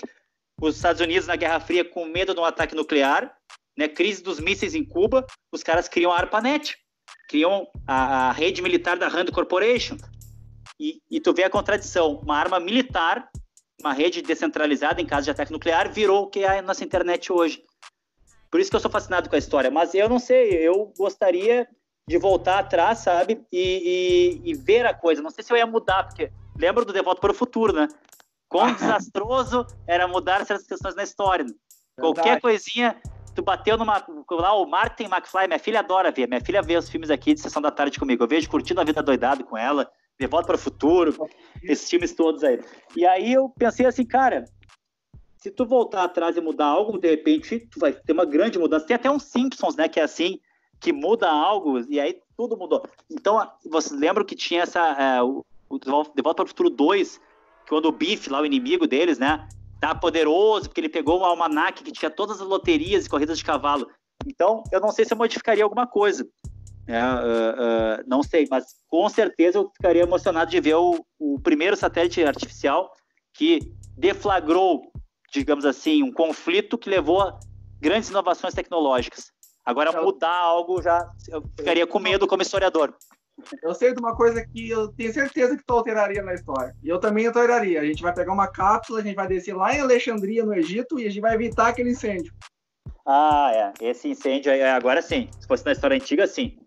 Eu, bah, isso aí, né? A, a, a destruição da biblioteca de Alexandria foi desastroso.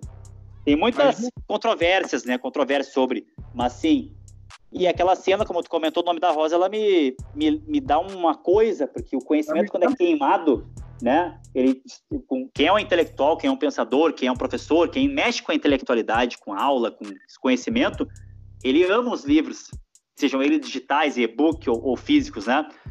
E claro que sempre me lembra o quê? Me lembra as fogueiras do nazismo, queimando livros do Freud, porque era judeu, queimando os livros do Marx, que era comunista judeu, queimando livros de, de que eram livros que levavam um pensamento oposto do nazismo. Então, toda vez que há uma destruição do conhecimento, todo, toda pessoa profissional ou intelectual, professor vai chorar, vai se sentir mal, né? Eu chorei muito, eu estava na Europa quando queimou o Museu Nacional. Eu chorei que nem uma criança, porque eu amava aquele lugar. Eu vi múmias, cara. Levei minha filha lá. Uh, olha, com todo mundo que eu ia no Rio, eu levava no Museu Nacional. Tinha, tinha uh, estátuas gregas, tu tinha a, a, a, tu tinha a questão da, do próprio Egito, questões de, de daqui dos nativos do Brasil, né, dos povos nativos originários. E se perdeu muita coisa, cara. Quer dizer, quando tu queima uma biblioteca, quando tu queima, um, faz uma fogueira de livro, e aí você lembra daquele livro, Fahrenheit, do Ray Bradbury, né? Que é um futuro distópico onde é proibido ler. E se tu é pego com um livro, os bombeiros vão até tua casa, pegam os livros e tocam fogo nele. Porque era proibido. Ler é perigoso. Ler é perigoso, porque, porque instiga. Lembra da aula sobre reforma protestante, a Bíblia e Gutenberg? Eu falei para vocês, os protestantes, eles incentivavam a leitura da Bíblia em casa. Isso mudou tudo. Só um pouquinho, mas o padre é. falou uma coisa, só que na Bíblia eu estou interpretando outra. Então tu cria uma autonomia de pensamento. É, esse é o professor. Pode falar. Esse é o professor Walter Lippel. Agradecer mais uma vez a oportunidade de entrevistar. Foi duas entrevistas em uma, viu? Que privilégio de ouvir o senhor duas horas. Obrigado por essa oportunidade. E agradecendo, e logo, logo vai estar lá no Dito e Feito. É só a gente editar bonitinho, colocar as trilhas. E lembrar alguns episódios aqui rapidamente antes de entregar o programa, encerrar e o, e o Gelson também das últimas palavras. Estava eu num passeio romântico com a minha esposa também lá em Dublin. Aí eu fui no Trinity College, daí tem uma baita biblioteca lá, cheia de livros. Aí quem, de quem que eu lembrei né? da minha esposa? Isso. Daí eu, vez de lembrar da minha esposa, quem eu lembrei? Lembrei do professor Walter Lipo, ah, que ele que falava legal. conhecimento, conhecimento é poder, você tem que é. fazer isso e tal. Então eu estava naquela, naquela época lá, naquela adrenalina de ter conhecimento, de conhecer mais coisas. Sim. Eu fui é na uma grande referência, mano. Eu fui é, na é demais. E aí, aí lá tem o Book do... of Skells, né? Tem o livro de Skells lá, que é um dos livros mais antigos. Só que a fila, tá, aquela chuva em Dublin sempre, né? Minha irmã mora lá há anos. É aquela ah, fila legal. desgraçada para pegar o ingresso e para depois entrar. Uma chuva, eu pensei, cara, eu tava com pouca grana já, já tinha torrado tudo em livro, tá? E aí, seguinte, eu disse, cara, acho que eu vou tomar um Irish breakfast, um cafezinho irlandês, encher o bucho, dar um assim, ah, eu não vi o Book of Skells, mas eu pretendo voltar para ver minha irmã e aí vou ver. Ah, é um lugar, lá foi gravado Harry Potter, se não me engano também, né? É um lugar muito bonito, muito interessante. Mas que bom que tu lembrou, tem... cara. Pô, essa lembrei, frase, conhecimento é poder, é dos hackers, né? Conhecimento é poder. Falar bem é poder. Eu sempre disse para vocês em aula, né? Conheça, estude, decore as leis. Esse era o lema dos Panteras Negras, por exemplo, nos Estados Unidos, né? Decore as leis, conheça, porque daí tu vai poder usar para ti. Né? Decorar, é. conhecer, até o próprio Racionais fala isso no rap, né? Leia, se informe, se atualize e decore. Quer dizer, vamos nos munir de conhecimento, porque a partir desse momento vamos nos respeitar mais. Verdade. E aquela entrevista contigo também, falando sobre o que é o racismo, sobre empoderamento, sobre poder do negro. Isso tudo me incentivou a. Ainda tenho muito a percorrer, mas aonde eu cheguei hoje foi graças a, a, a todas essas dicas que eu fui absorvendo e fui degrau a degrau chegando. Ainda tem muito mais para conquistar. Obrigado por todo o incentivo, porque se tem algum professor naquela escola, que, naquela faculdade, que me incentivou e que, que me mostrou o caminho, esse professor é Walter Lippel. Eu não sei o Gelson se ele tem outro professor preferido ou se é o Walter Lippel também. É, eu tenho bastante carinho por todos os professores, inclusive a própria professora, a socióloga que nós entrevistamos, a professora Elizabeth, é uma professora que eu falo com muito carinho, professor Walter, professora Daniela, que me, me trouxe uma, uma experiência mais técnica. Tem vários professores que eu carrego da Rita, né? Não da instituição quanto a instituição, mas os professores que carregam a instituição. Eu sempre comentei dentro com meus colegas, ah, a Rita, a, não, a Rita não é nada, quem são os professores. Determinado professor ele saiu com a metodologia dele, a Rita já não é mais nada. Por isso que, apesar da nossa pauta de hoje for o EAD, a EADização, ainda é o professor que ainda vai citar o como vai ser a aula, mesmo ela online, né? O professor Walter é o professor que a gente nunca esqueceu, aí tem outra professora que também a gente nunca esqueceu. Isso que a gente leva. Às vezes, a, a, eu, como amante do orgânico, né, eu vou fazer que nem o Walter também, não vou só do lado profético da coisa, também entendo que a didática do professor, que o jeito com que ele passa aquilo, aquela aquela emoção que ele tem de tirar o conteúdo de dentro dele, como eu citei o professor Walter, quando queimou a biblioteca lá no nome da Rosa, com floridos. Isso aí é uma comunicativa para quem pelo menos gosta de conhecimento, gosta de consumir essas coisas todas. Então, isso, a idealização talvez não afete tanto se o professor, junto com a ferramenta tecnológica, conseguir unir. Pá, faz a fusão, aí ele consegue sobreviver nesse mundo, infelizmente, Sim. que a tecnologia está avançando. O professor, se não se adaptar, como o professor Walter citou brilhantemente, se não se adaptar, tchau, entendeu?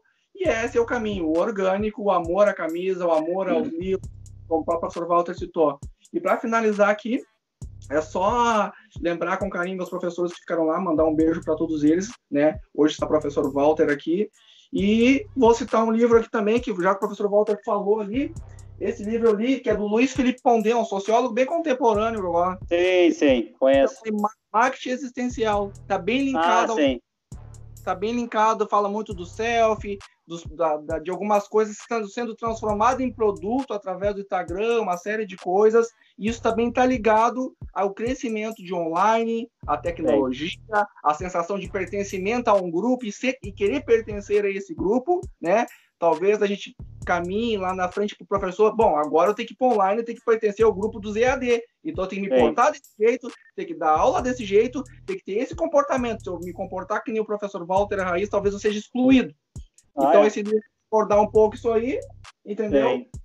E para finalizar, um abração a todos os nossos ouvintes, lembrando que Dito e Feito vai estar, como o próprio brilhantemente Eduardo falou, na plataforma. Todos os links de tudo que foram falado aqui vai estar citado lá.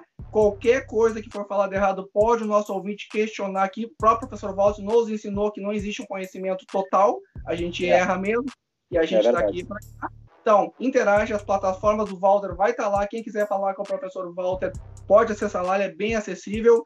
É um baita no amigo, ele vai esclarecer todas as suas dúvidas. E uma boa noite a todos, claro, né? Boa noite, meus queridos hoje amigos e ex-alunos, né? Eduardo, Gelson. Gostei muito de estar aqui com vocês, não só pela questão de nós estamos produzindo sim conteúdo importante, que não é uma verdade absoluta, são pontos de reflexão que eu elenquei conforme minha própria experiência de trabalho e minhas leituras teóricas. É interessante, o Pondé faz uma crítica à questão da internet, do, do, online, e uma crítica mais, digamos, ligada ao lado conservador, porque ele está ligado muito à direita, mas é uma direita que produz, digamos assim, não é esses caras aí que querem queimar livro, por exemplo. Então, eu não concordo com muitas coisas que ele escreve, mas nesse livro eu, eu acho interessante. Tu citou ele, eu não li ele inteiro, mas tem um amigo meu, que é o professor Adriano, que lê toda a obra do Pondé e é um cara de esquerda. Só que ele quer dialogar, ele quer pelo menos entender que pensamento é esse que Pondé produz. Então é interessante ver que existe uma crítica né, uh, à internet que parte tanto da esquerda quanto da direita, mas não aquela extrema direita que a gente estava falando agora há pouco, que é diferente. Então, nesse sentido, eu queria dizer muito obrigado. Né? Gostei de estar aqui com vocês e contem comigo sempre. Né? Vocês sabem que nós estamos, estou no Brasil de novo, voltei ano passado, tem um tempo estudando lá na, na em Lisboa, eu estava lá no Centro de Estudos Africanos, né, que é a maior biblioteca de história, de história da África da, de língua portuguesa. Impressionante, né? Os colonizadores eles detêm muitas obras, né, que sobre Angola, sobre o Brasil, sobre Moçambique, mas principalmente sobre Angola e Moçambique, lá eles têm muita coisa. Então eu fico muito feliz, agradeço a audiência, quem for tá ouvindo aí, um grande abraço e é isso, é buscar o seu, a sua autonomia a sua independência. Porque quando eu leio a, o lado A, o lado B, o lado C, eu posso ter a minha autonomia e independência intelectual. E eu posso emitir uma interpretação que vai além da opinião, uma interpretação embasada. Então, guris, assim, ó, muito obrigado pelo convite. Boa noite e um grande abraço a todos e todas. Muito obrigado, professor. Obrigado mais uma vez, canal de Feita, essa ótima entrevista com o professor Walter. E fique à vontade. Qualquer sugestão e crítica, tem nossos WhatsApps aí pode nos enviar. Se tiver algum personagem importante que o senhor conhece no Brasil ou no mundo que queira falar conosco, dê a oportunidade. Sei que nós estamos iniciando, temos muito, muito a aprender, mas se tiver algum personagem que venha em mente e possa indicar para a gente bater um papo aqui no Dito e Feito, vai ser muito bem-vindo. Obrigado, viu, Walter? Obrigado, Gelson. Obrigado, Guris. Boa noite. Tá bom, fazer um improviso, um freestyle. Valeu, gente. Boa noite. Valeu.